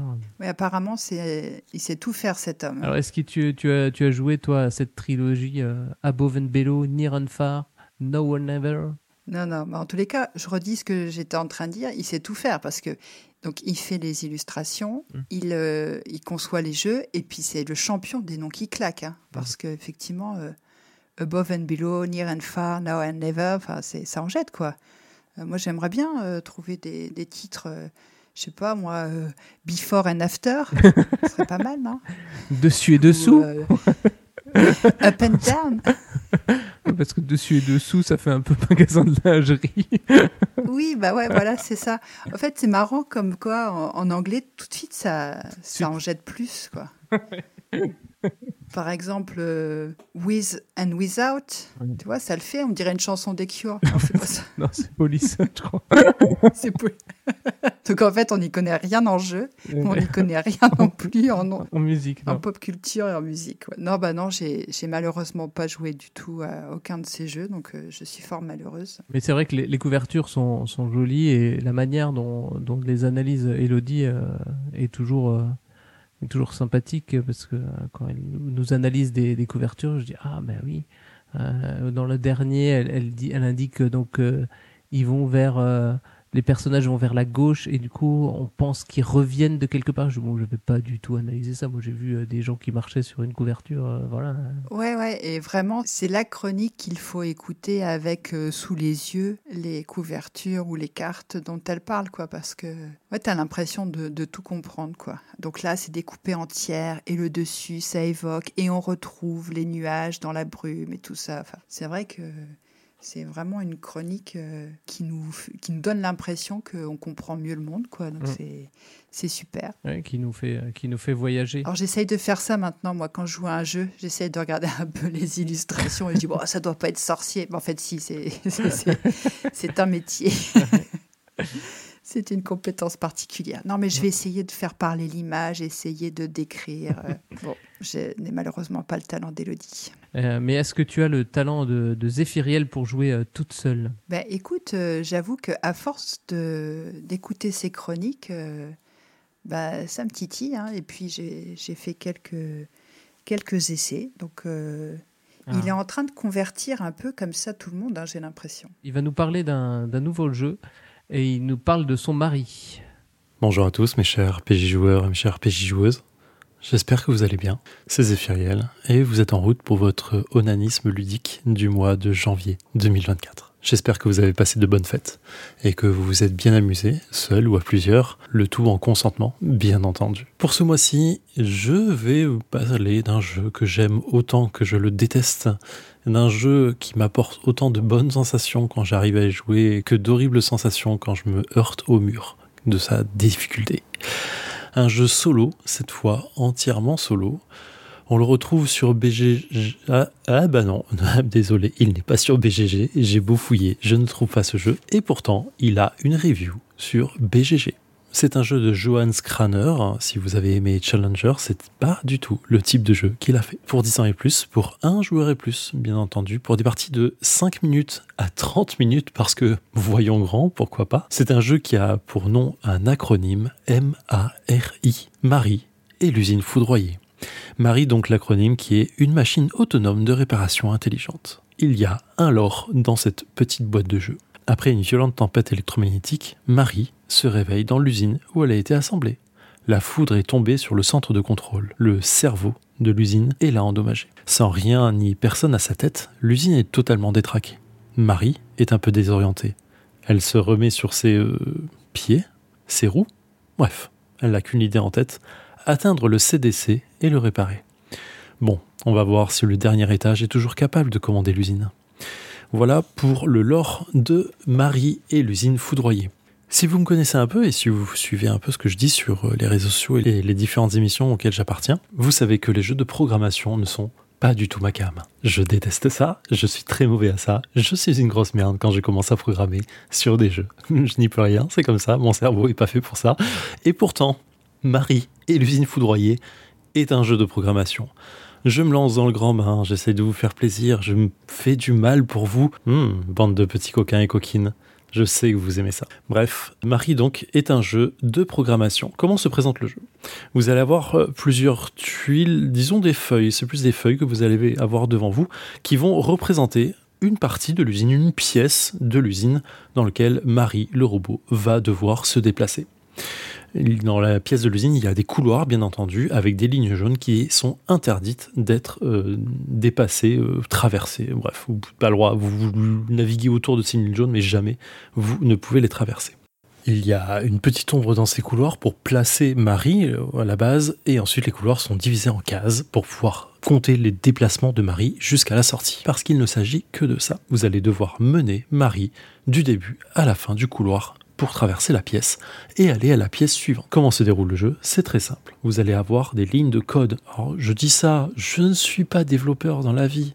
Le peu de développeurs qui peuvent écouter ça, veuillez excuser mon non savoir là-dedans, mais c'est à peu près ce qui va se passer. Vous allez rentrer une information sur une ligne, la ligne va être exécutée de gauche à droite, puis autour d'eux, vous allez rentrer une deuxième information, la ligne va être exécutée de gauche à droite, puis autour 3, une troisième information, la ligne va être exécutée de gauche à droite, de façon à ce que autour 3, il y ait 3 actions, autour 4, 4 actions, et ainsi de suite.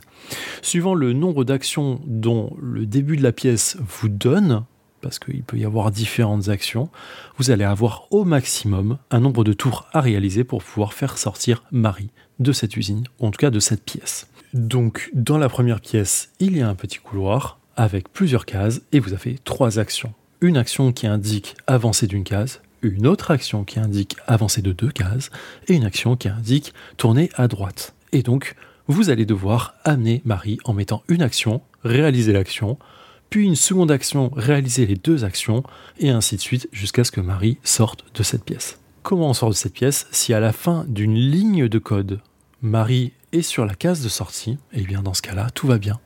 Si entre-temps Marie a pris un mur, ou Marie la ligne de code, la fin, la dernière ligne de code se réalise et que Marie n'est pas sur la case de sortie, dans ce cas-là, vous avez perdu et vous devez recommencer.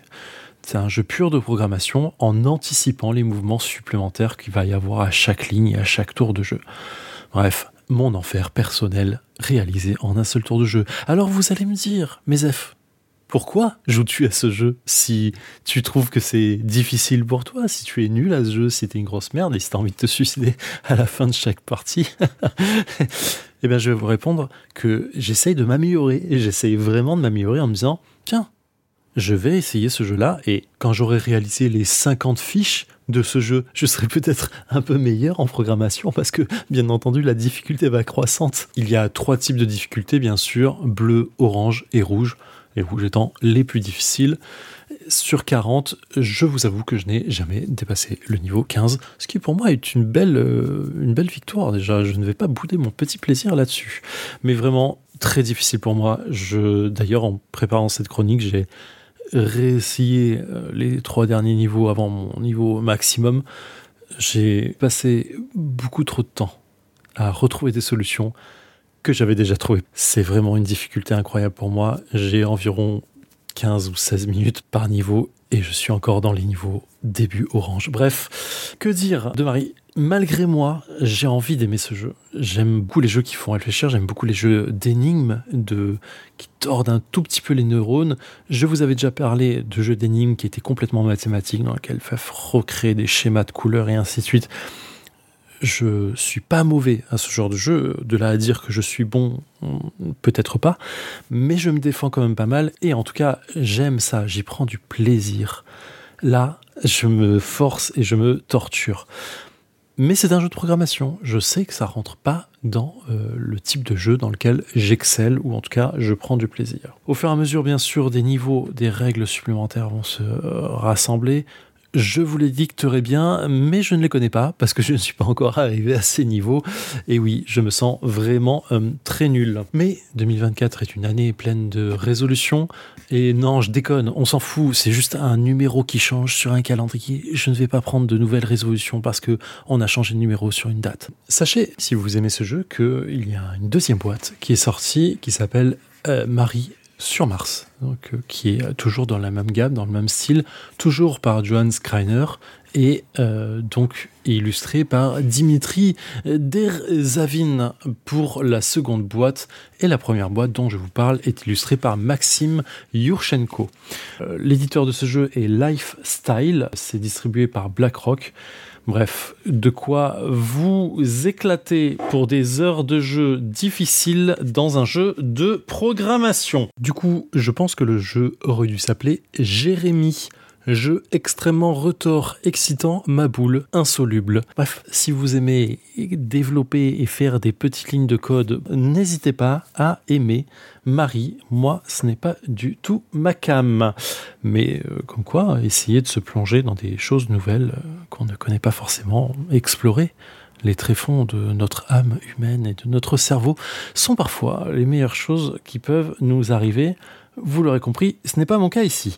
Marie, donc M-A-R-I, et l'usine foudroyée. Vous ne trouverez pas ce jeu sur BGG. Si vous le trouvez par hasard parce que c'est une mauvaise traduction ou autre, n'hésitez pas à me faire part de cette information. Donc Marie et l'usine foudroyée par Johan Screener euh, pour 10 ans et plus, pour un joueur et plus, et pour des parties de 5 minutes à 30 minutes. Euh, édité par Lifestyle, distribué par BlackRock. C'est une jolie boîte, hein, honnêtement, mais on s'en fiche complètement parce qu'il n'y a que des feuilles à l'intérieur et des petites tuiles de mouvement.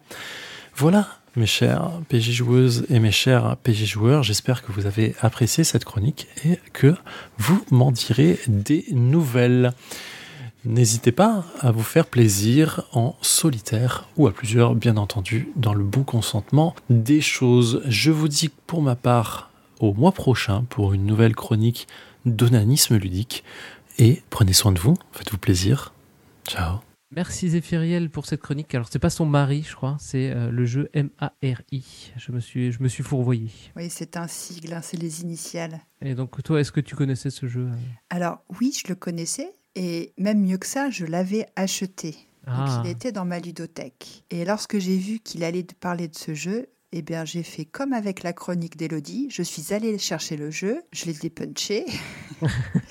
et Ah. pendant qu'il expliquait euh, comment on y jouait, tu vois, j'ai j'ai installé le jeu et, euh, et c'était super cool. T'as installé la première mission et c'est parti quoi. C'est ça.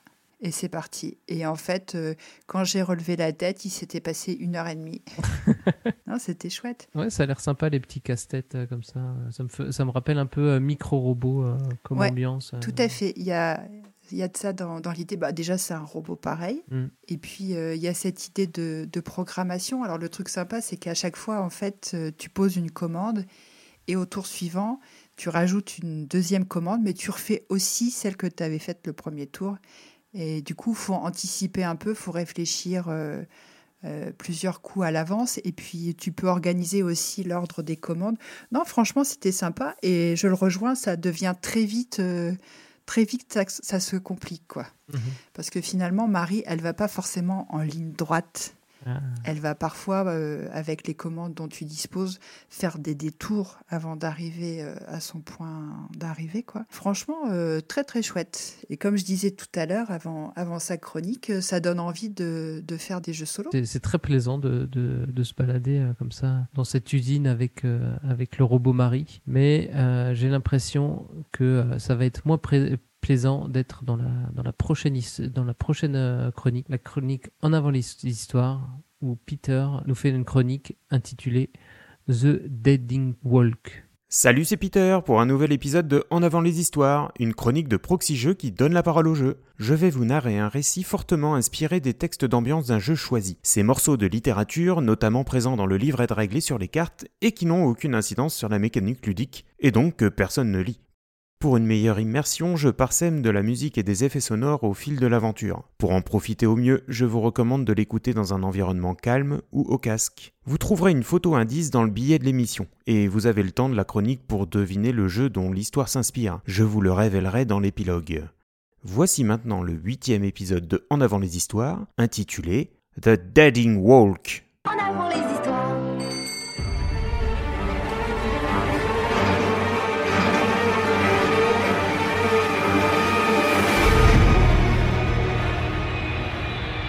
Oh là là, j'arrive pas à y croire. Enfin, nous sommes sur le départ. Et dire qu'on avait tout prévu pour avril 2020 et que tout a été annulé à cause de tu sais quoi. Les passagers à destination du vol New York 711 sont priés de se présenter porte B. Super, c'est le nôtre. C'est normal, on fait une escale technique à New York avant de redécoller pour Los Angeles.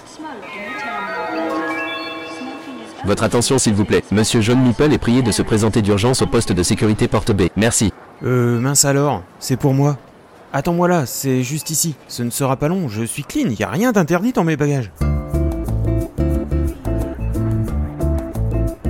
Me revoilà. Ils m'ont pris ma lampe torche à UV. Apparemment, ils ont déjà eu des problèmes de surchauffe de la batterie de ce modèle en plein vol. Et comme elle n'est pas amovible, j'ai dû leur laisser. Je la récupérerai au retour. Du coup, il faudra en racheter une sur place si on veut avoir une chance d'observer les scorpions.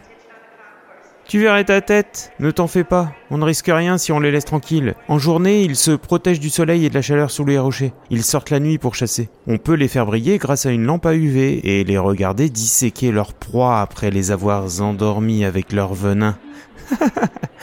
si tu te voyais, tu es devenue toute verte, rouge. Des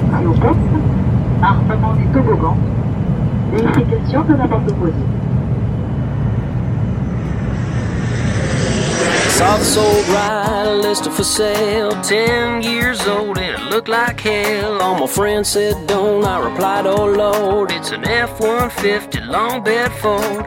It stores my tools, can haul a load, but it drinks up gas, and now I'm broke. Well, I jacked it up, put on lifted off-road tires with B-locks on. Dude, it's got a little attitude, ain't it grand? It does the mud as well as the sand, it defines me who I am.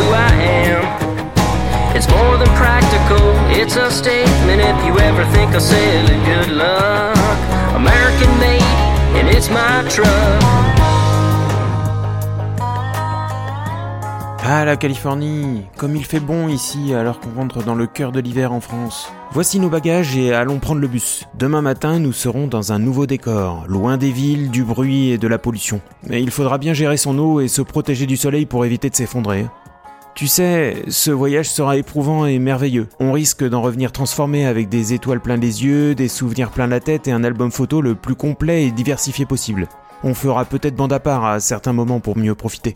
Mais t'inquiète, hein, il est vraiment peu probable que tu te retrouves cerné par des scorpions, des serpents et des coyotes en même temps. ah, cette fois-ci tu es toute bleue. Bon, t'en fais pas. Seulement quelques espèces de serpents sont venimeuses dans cette vallée. La plupart de ces bestioles sont inoffensives et évitent les sentiers de randonnée. Pour les coyotes, ils mangent justement les serpents et d'autres petits animaux. On en verra sans doute car ils aiment réclamer de la nourriture aux touristes. Ne leur en donne pas, hein. Sinon, ils vont pas te lâcher, appeler tous leurs copains et pourraient devenir agressifs si tu arrêtes ta distribution généreuse. N'oublie jamais que nous ne serons pas dans un zoo.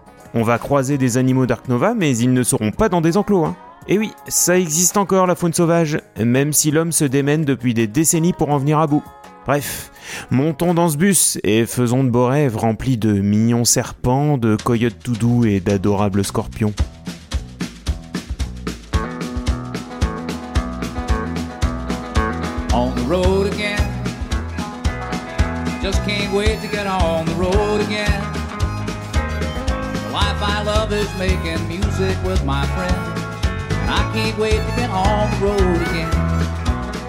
Hey, hey, rouge, réveille-toi!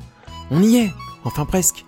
Le bus roule toujours, mais il y a déjà un paysage magnifique. Eh oui, oui, nous sommes bien au bon endroit. Il fait bien 50 degrés dehors et pourtant le pic du télescope que l'on aperçoit est recouvert de neige pendant la majorité de l'année. C'est le plus haut sommet du parc. Il culmine à 3367 mètres. J'ai réussi à en faire un cliché correct et hop, une première photo dans mon album. Et voilà, qu'est-ce qu'il fait chaud Et regarde-moi ce troupeau de moutons de touristes.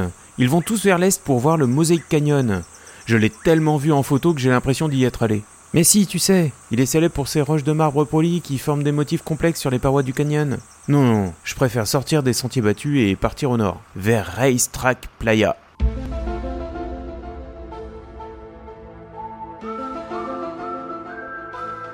Un lac asséché et ses mystérieuses pierres mouvantes, des rochers isolés qui se déplacent tout seuls sur le sol craquelé en laissant des traces dans leur sillage. Oh, toi, tu ne sembles pas rassuré. Tu préfères suivre les touristes de catalogue? À toi de voir. On se retrouve ce soir à l'hôtel de toute façon. Je te montrerai mes photos de tout ce que tu as raté.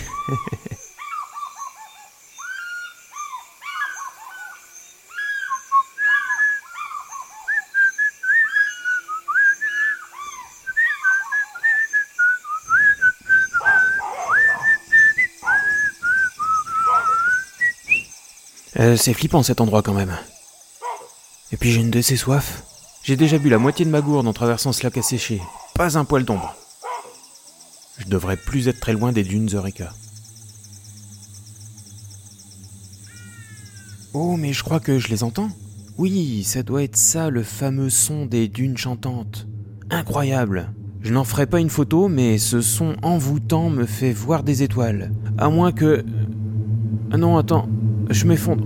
Rouge, viens m'aider, s'il te plaît. I'm a poor lonesome cowboy. I'm a long, long way from home. And this poor lonesome cowboy has got a long, long way to roam.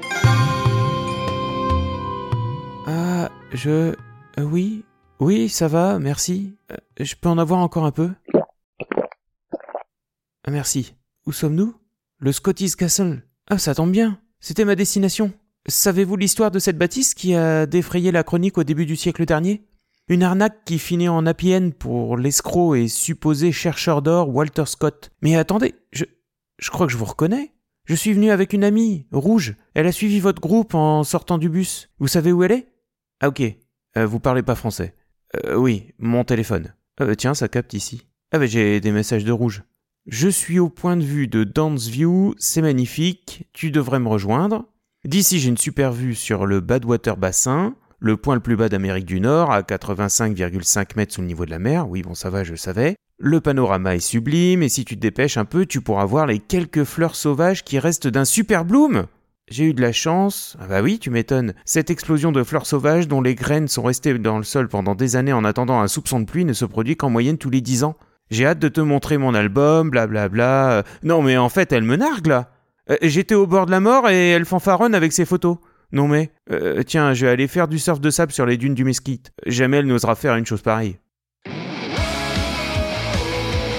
Yeah Hop Wouh Yeah Oh Oh Mince Ah Je crois Ah là là, Ce sable est si fin que j'ai l'impression d'en avoir sous la peau. Quelle sensation atroce Allez, après une journée si intense, j'ai bien mérité un peu de repos et de détente à l'oasis du ruisseau de la Fournaise et son célèbre parcours de golf 18 trous le plus bas du monde.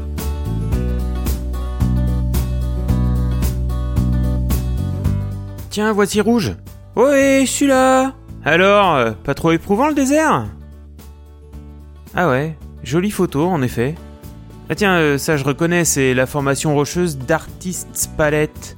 On voit bien toutes les couleurs de la roche créées par l'oxydation des minéraux de cette montagne. Ah, et là, c'est le Devil's Golf Course.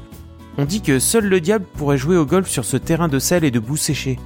Dis, euh, tu pourras me les envoyer une fois rentré Je t'enverrai les miennes, hein, si tu veux. Enfin, j'en ai pas beaucoup. Ouais, j'ai fait quelques chutes, mais... Faut bon, euh, il nous reste encore à aller au Devil's Hall et puis au Natural Budge Canyon. Euh, cette fois-ci, je te suis. Hein.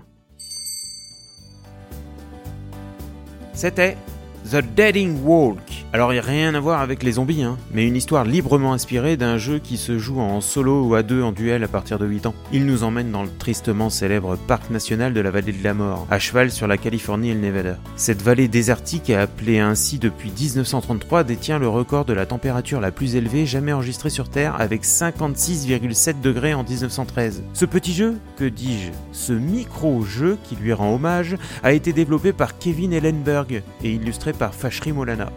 Il fait partie de la désormais célèbre gamme des microgames de Buttonshire. Un étui qui tient dans la poche pour des parties de 15 minutes. Vous l'avez peut-être deviné, il s'agissait d'excursions dans la vallée de la mort. À dans deux mois pour un prochain épisode. Et d'ici là, jouez bien Merci Peter pour cette chronique. Bon, ça donne pas trop envie d'aller euh, là-bas en vacances. Hein. Ouais, ou alors avec une bonne crème solaire et un chapeau de paille. hein, parce que... Et puis attention au choc thermique, hein, parce Oui, qu'on va passer ça. de moins 7 à. Il a dit que ça montait à combien, Ah. la vallée de la mort Plus 50, je crois. euh. À bien trop chaud. Ouais. Et puis il y a plein de bestioles. Oh là là. Alors toi, t'as testé les, les microgames? Bah, moi, je, je trouve que le principe, il est assez génial. Quoi. Euh, la- la- de la contrainte euh, euh, naît la créativité. Voilà, le, le fait Mhm. d'avoir ces, ces quelques cartes et puis euh, de pouvoir emmener ça partout. Tu sais, en, en tant que ludomaniaque euh, chevronné, euh, l'idée d'avoir toujours avec toi, euh, dans un format portefeuille, un jeu, moi, ça me, ça me convient bien. Surtout que tu as toute une gamme, les jeux qui se jouent tout seuls, à deux, en coop. bref, c'est extrêmement varié. Je suis. J'aime beaucoup l'idée. Après, les jeux auxquels j'ai joué m'ont pas laissé un souvenir euh, impérissable. À part peut-être euh, l'île des prédateurs que j'avais trouvé sympa, qui est un jeu solo un peu casse-tête. Euh, j'ai pas été euh, particulièrement emballé par les autres. Toi, t'as joué un petit peu? Hmm, Bah moi j'ai j'ai joué juste à un Invino Morte Ah oui. lors d'une soirée de, de Nouvel An. On, on- on a servi du vin et du poison. Heureusement c'était que, que en jeu. Ouais, Sinon, bonne a- ambiance. Le jour Voilà. du Nouvel An, allez, on va euh, autour de la table. Il y en a quelques-uns qui ne vont pas euh, survivre à la soirée. Ouais. Bon, ok. Et ça t'avait plu? T'avais bien aimé? Bah j'ai bien aimé le, le jeu. Ouais c'est euh, moi j'avais bien aimé le. Alors c'est pe- petit jeu de voilà petit jeu de, de bluff. C'était bien. Après je suis pas moi j'ai pas forcément accroché à la gamme. Je me suis- je m'y suis pas intéressé en fait. Euh, on a eu beaucoup, enfin, il y a eu beaucoup de retours comme quoi euh, les jeux étaient un peu inégaux. Il y en avait des très bons, il y en avait des moins bons, euh, qu'il y avait des erreurs de traduction dans certains, donc ça m'a un peu refroidi. Je, joue quand même pas trop en, en voyage, donc je me suis dit, je- j'ai un peu fait l'im- l'impasse sur, un- sur, cette, euh, sur cette gamme de, de micro-jeux. Après, je suis toujours euh, partant pour euh, découvrir des choses. Après, je sais que les fêtes sont terminées, mais tu vois, dans un Secret Santa, le fait de. Oui. C'est pas mal, tu vois, quand tu dois faire un cadeau à moins de 10 euros. euh, Oui, c'est vrai. Franchement, le concept, je trouve euh, super sympa. Quoi. Après, comme tu dis, euh, j'ai le sentiment que c'est assez inégal. Bon, après, on peut faire des, des bonnes choses euh, avec juste euh, 18 cartes. euh, rien que Lo- Love Letter euh, en est un exemple assez parlant. C'est vrai. Et Cargo a aussi une, une lettre d'amour euh, pour un jeu. On va vous laisser donc euh, écouter la, la réponse de l'énigme d'il y a, d'il y a deux mois même. Elias, je vais te soumettre une énigme. Très inquiétante et troublante énigme que cette question. Désolé, je ne joue plus aux jeux de société depuis 5 ans. Si tu réussis, je te couvrirai d'or. Je suis prêt, allons-y, je me sens très en forme. On va s'amuser. Ceci est un jeu. Salut les joueuses, salut les joueurs, meilleurs vœux pour cette nouvelle année. Je vous souhaite beaucoup de temps de jeu, un tirage heureux aux cartes et aussi la santé parce que c'est important la santé. hein. N'oubliez pas vos 5 fruits et légumes par jour entre vos bonbons et vos currywurst. Ici Cargo et bienvenue dans Ceci est un jeu, la chronique où vous, auditeurs, allez jouer. Et comme toujours dans cette chronique, c'est sans doute le premier épisode de l'un d'entre vous. Donc, on commence par la règle. Y'a personne ici à part moi qui soucie encore de respecter les règles Ceci est la règle. Dans ce jeu, je vous présente une énigme qui parle d'un jeu de société. Le but du jeu est de deviner le jeu de société en question. Cette énigme est un montage d'extraits sonores qui comporte chacun un indice sur le jeu. Les indices peuvent porter sur tout ce qui touche au jeu en question, comme sa mécanique, son matériel, son thème, ou le nombre de questions que contient la catégorie règles de son forum BGG. Vous avez quelques semaines pour répondre, et parmi les bonnes réponses, un participant sera tiré au sort et gagnera l'honneur d'être cité dans le prochain épisode des chroniques et de recevoir un chouette goodie proxy jeu. Alors maintenant que vous avez compris, on passe à la réponse de la dernière énigme. Jamais je n'aurais cru trouver une réponse au fond d'une bouteille. Ça ne vous empêchait pas de la chercher. Ceci est la réponse. Le jeu à deviner de la dernière énigme était Carcassonne de Klaus Jürgen Vrede. Est-il nécessaire de présenter Carcassonne? Ce jeu qui a déjà fait tant parler de lui, remporté tant de prix et même la récompense suprême, un épisode de Sortons le grand jeu. Eh bien oui, pour ceux qui n'auraient pas trouvé la réponse, je vais vous le présenter mais rapidos. Dans ce jeu, nous allons créer un village médiéval, et ce à l'aide de tuiles, car c'est un jeu de tuiles. Crier sur les toits qu'il y a une tuile entre toi et moi, ben on sait plus d'ardoise, on compte les points, on serre les dents jusqu'à ce qu'elle grince. À force de crier sur les toits qu'il y a une tuile entre toi et moi. À chaque tour, les joueurs posent une tuile qu'ils viennent de piocher. La tuile doit être adjacente à au moins une tuile déjà posée et elle doit respecter les motifs déjà présents. Comme motif, on peut rencontrer des morceaux de route, des morceaux de ville ou des morceaux de pré par exemple. Une fois la tuile posée, le joueur a la possibilité de poser un meeple dessus afin d'en prendre le contrôle. Si le meeple est sur une portion de route, il devient alors un voleur. Car j'avais pris le cœur de la fillette en fleurs. Moi j'ai repris la route, moi j'ai repris la blanche et belle grande route. Quand les gendarmes ont cessé de chercher, et moi de me cacher, lorsque tout fut calmé, Le voleur sur la route, c'était pas mal comme extrait, non? Le meeple en question marquera des points en fonction de la longueur de cette route. Et il repartira chez son propriétaire quand la route aura un début et une fin. De la même façon, un meeple dans une ville devient un chevalier et rapportera des points en fonction de la taille de la ville. De toute façon, le chevalier de Provence, il faudrait déjà mettre la main dessus. Mais c'est le chevalier de Provence ou le chevalier gaulois, faut savoir. Mais c'est rien, c'est rien du tout, voilà, il n'existe pas.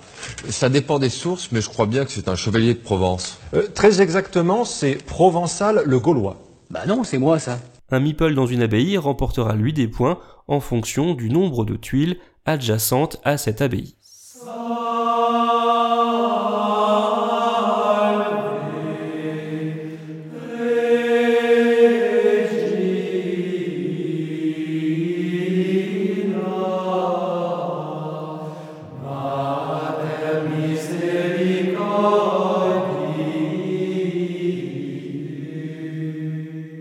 Et enfin, le paysan est couché dans le pré. Euh, bah, c'est pas comme ça qu'elles vont se faire les moissons, mais bon. Il est couché dans le pré et il rapportera des points en fonction du nombre de villes terminées qui sont adjacentes à ce pré. Paysan, tu es, paysan, tu seras. On voudrait changer, on ne change pas. Paysan, tu es, on te tuera pas. S'il n'y a plus de blé, qui le plantera Paysan, tu es, paysan, tu seras. La chaleur, l'été et l'hiver, le froid. Et oui, paysan tu es, paysan tu seras, on ne change pas, car lui, le paysan, à la différence des autres meeples, il restera dans le pré toute la partie couchée. Et il ne pourra pas revenir dans la main de son propriétaire, à la différence des autres types de personnages qui seront de retour lorsque leur route, ville ou abbaye est complètement terminée. Pas mal aussi l'extrait, non? Quand les tuiles sont toutes épuisées, on compte les points des meeples encore présents sur le jeu, et le joueur avec le plus de points l'emporte. La réponse était donc Carcassonne, un jeu de Klaus Jürgen Vrede pour 2 à 5 joueurs et un poids BGG de 1,9. Il est édité chez Hans im Gluck pour la version euh, originale. Vous trouverez la nouvelle version euh, chez la Caverne du Gobelin au prix de 32,90€. 90. Et je vous laisse vous perdre dans la version anniversaire, la nouvelle version, la version hiver, la version Star Wars, la version junior, la version Safari, la version Sleep, la version Big Box, la version Amazon, la version chasseur. Enfin bref, maintenant que vous avez la réponse, passons au tirage au sort. Alors c'était Carcassonne. Mais c'est que, mais c'est quoi cette réponse? C'est quoi ce, ce Carcassonne là? Moi j'ai pas trouvé. Bon après moi je vous avais dit que je jouais que à la version euh, chasseur-cueilleur. J'ai pas la, la version Ouais. avec euh, les, les, les prés et tout ça euh, et les, les voleurs et tout ça. Non ça j'ai pas moi. Et les paysans qui passent leur journée à dormir dans les champs plutôt que de faire la récolte. Ah oui bah non. Écoute moi je Non mais c'est vrai, tu l'avais dit. Tu l'avais dit. que j'avais pas. T'avais aucune chance. Voilà, c'est pour ça que je, que je n'ai pas, euh, je n'ai pas trouvé. Mais euh, il y a des gens qui ont, qui ont trouvé. Oui. Alors, on a Dr. Che, Hammer, Altaripa, Mananan, Grovast et Olive Link qui ont trouvé et qui ne souhaitent pas participer au tirage au sort. Ouais, ils ont déjà plein de goodies. Tu Ouais. vois, ça déborde chez eux. Ouais. Ça devient infernal. Alors, tu vas prendre un dé euh, de de 17. Ok. Moi, j'ai toujours ça sur moi, pas de problème. Voilà. et tu vas, tu vas lancer ton dé de 17 et me donner une, euh, un numéro. Ok, alors attends, je lance. Attends, c'est cassé. Je- Ah, c'est ça, ça, avec le dé de 17, c'est un peu, c'est un peu le, le truc parce que ça Ça se casse souvent, ouais. C'est un peu le problème. Bon, ben, j'ai fait 17. C'est. ah, attends, il faut que je- faut que j'agrandisse la colonne parce que le pseudo est trop grand. C'est Clélie dans le Cantal Parfait. Bah, félicitations à toi. et qui nous a laissé un, un petit mot qui dit J'adore les énigmes. Ah bah ça tombe bien. Et ben voilà. Et en plus, tu adores les énigmes. En plus, tu trouves les réponses. Et encore en plus, tu es tiré au sort. Et encore en plus, tu vas recevoir un goodie chez toi. Ah, ah là là. Franchement, bah écoute, je trouve que l'année 2024 commence extrêmement bien.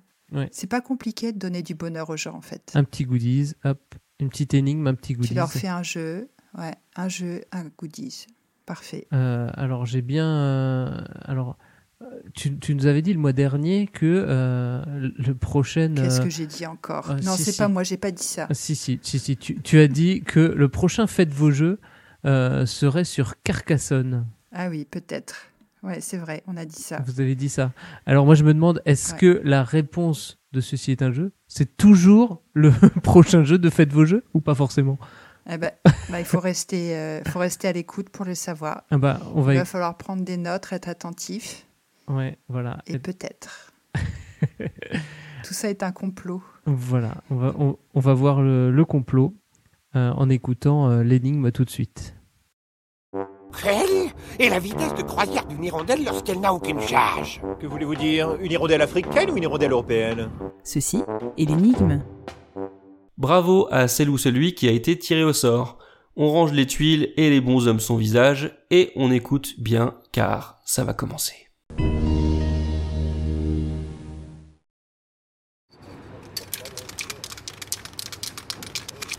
Mesdames et messieurs, approchez, approchez On recrute, on recrute Le moment est venu que nous nous réveillons, que nous nous élevions tous ensemble Tu es un vrai héros. Tu étais prêt à donner ta vie pour sauver cette jeune femme. Car un vrai héros ne se mesure pas par la grandeur de sa force, mais par la force de son cœur. Qu'est-ce que vous foutez là? Rendez-vous ce soir à la taverne Non, mais j'en j'en ai rien à foutre. Qu'est-ce que vous faites ici? Moitié mâle et moitié femelle, pas de coucougnette et pas de mamelle. Moitié mâle et moitié femelle, pas de coucougnette et pas de mamelle. Appelle tout de suite la garde Qu'y a-t-il? Un dragon. Un dragon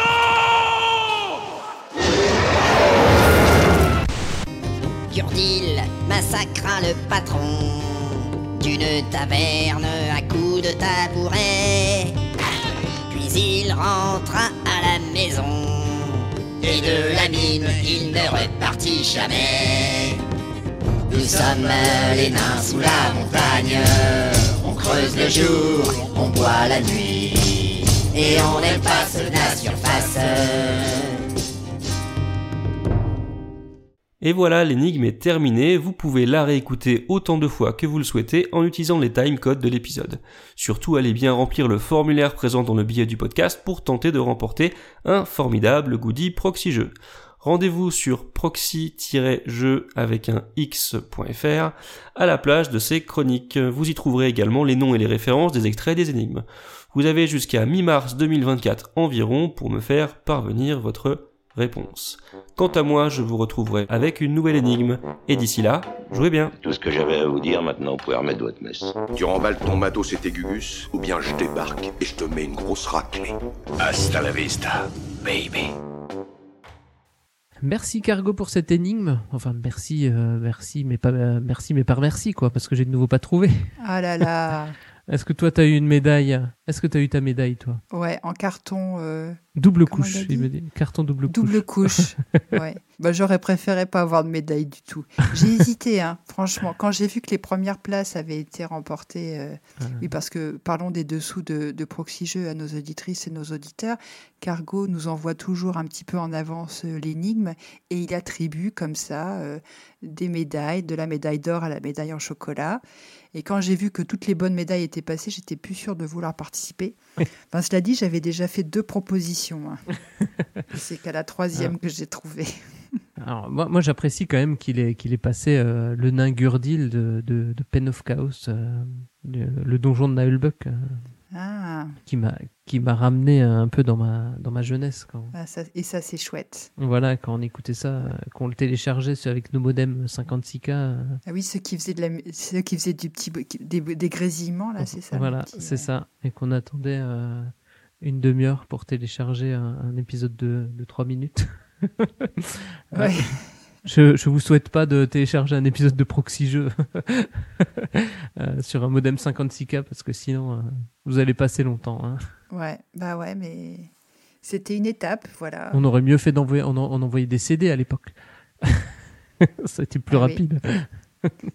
c'est vrai, c'est dégravé. Ouais, c'est ça.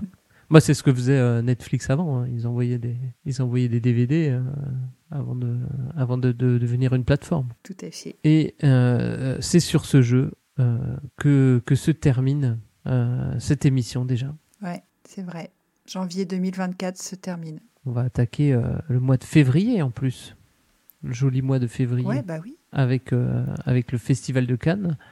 Donc euh, vous aurez euh, sûrement plein d'interviews. Bah, et puis il y aura les débriefs aussi, hein, et tous les... soirs. Et les débriefs euh, tous les soirs. Enfin, tous les matins pour, euh, pour ceux qui vont les écouter, Voilà, ceux et oui. celles qui vont les écouter. Mais c'est vrai qu'en les écoutant, on a l'impression d'être un peu là-bas aussi, quoi. Ouais.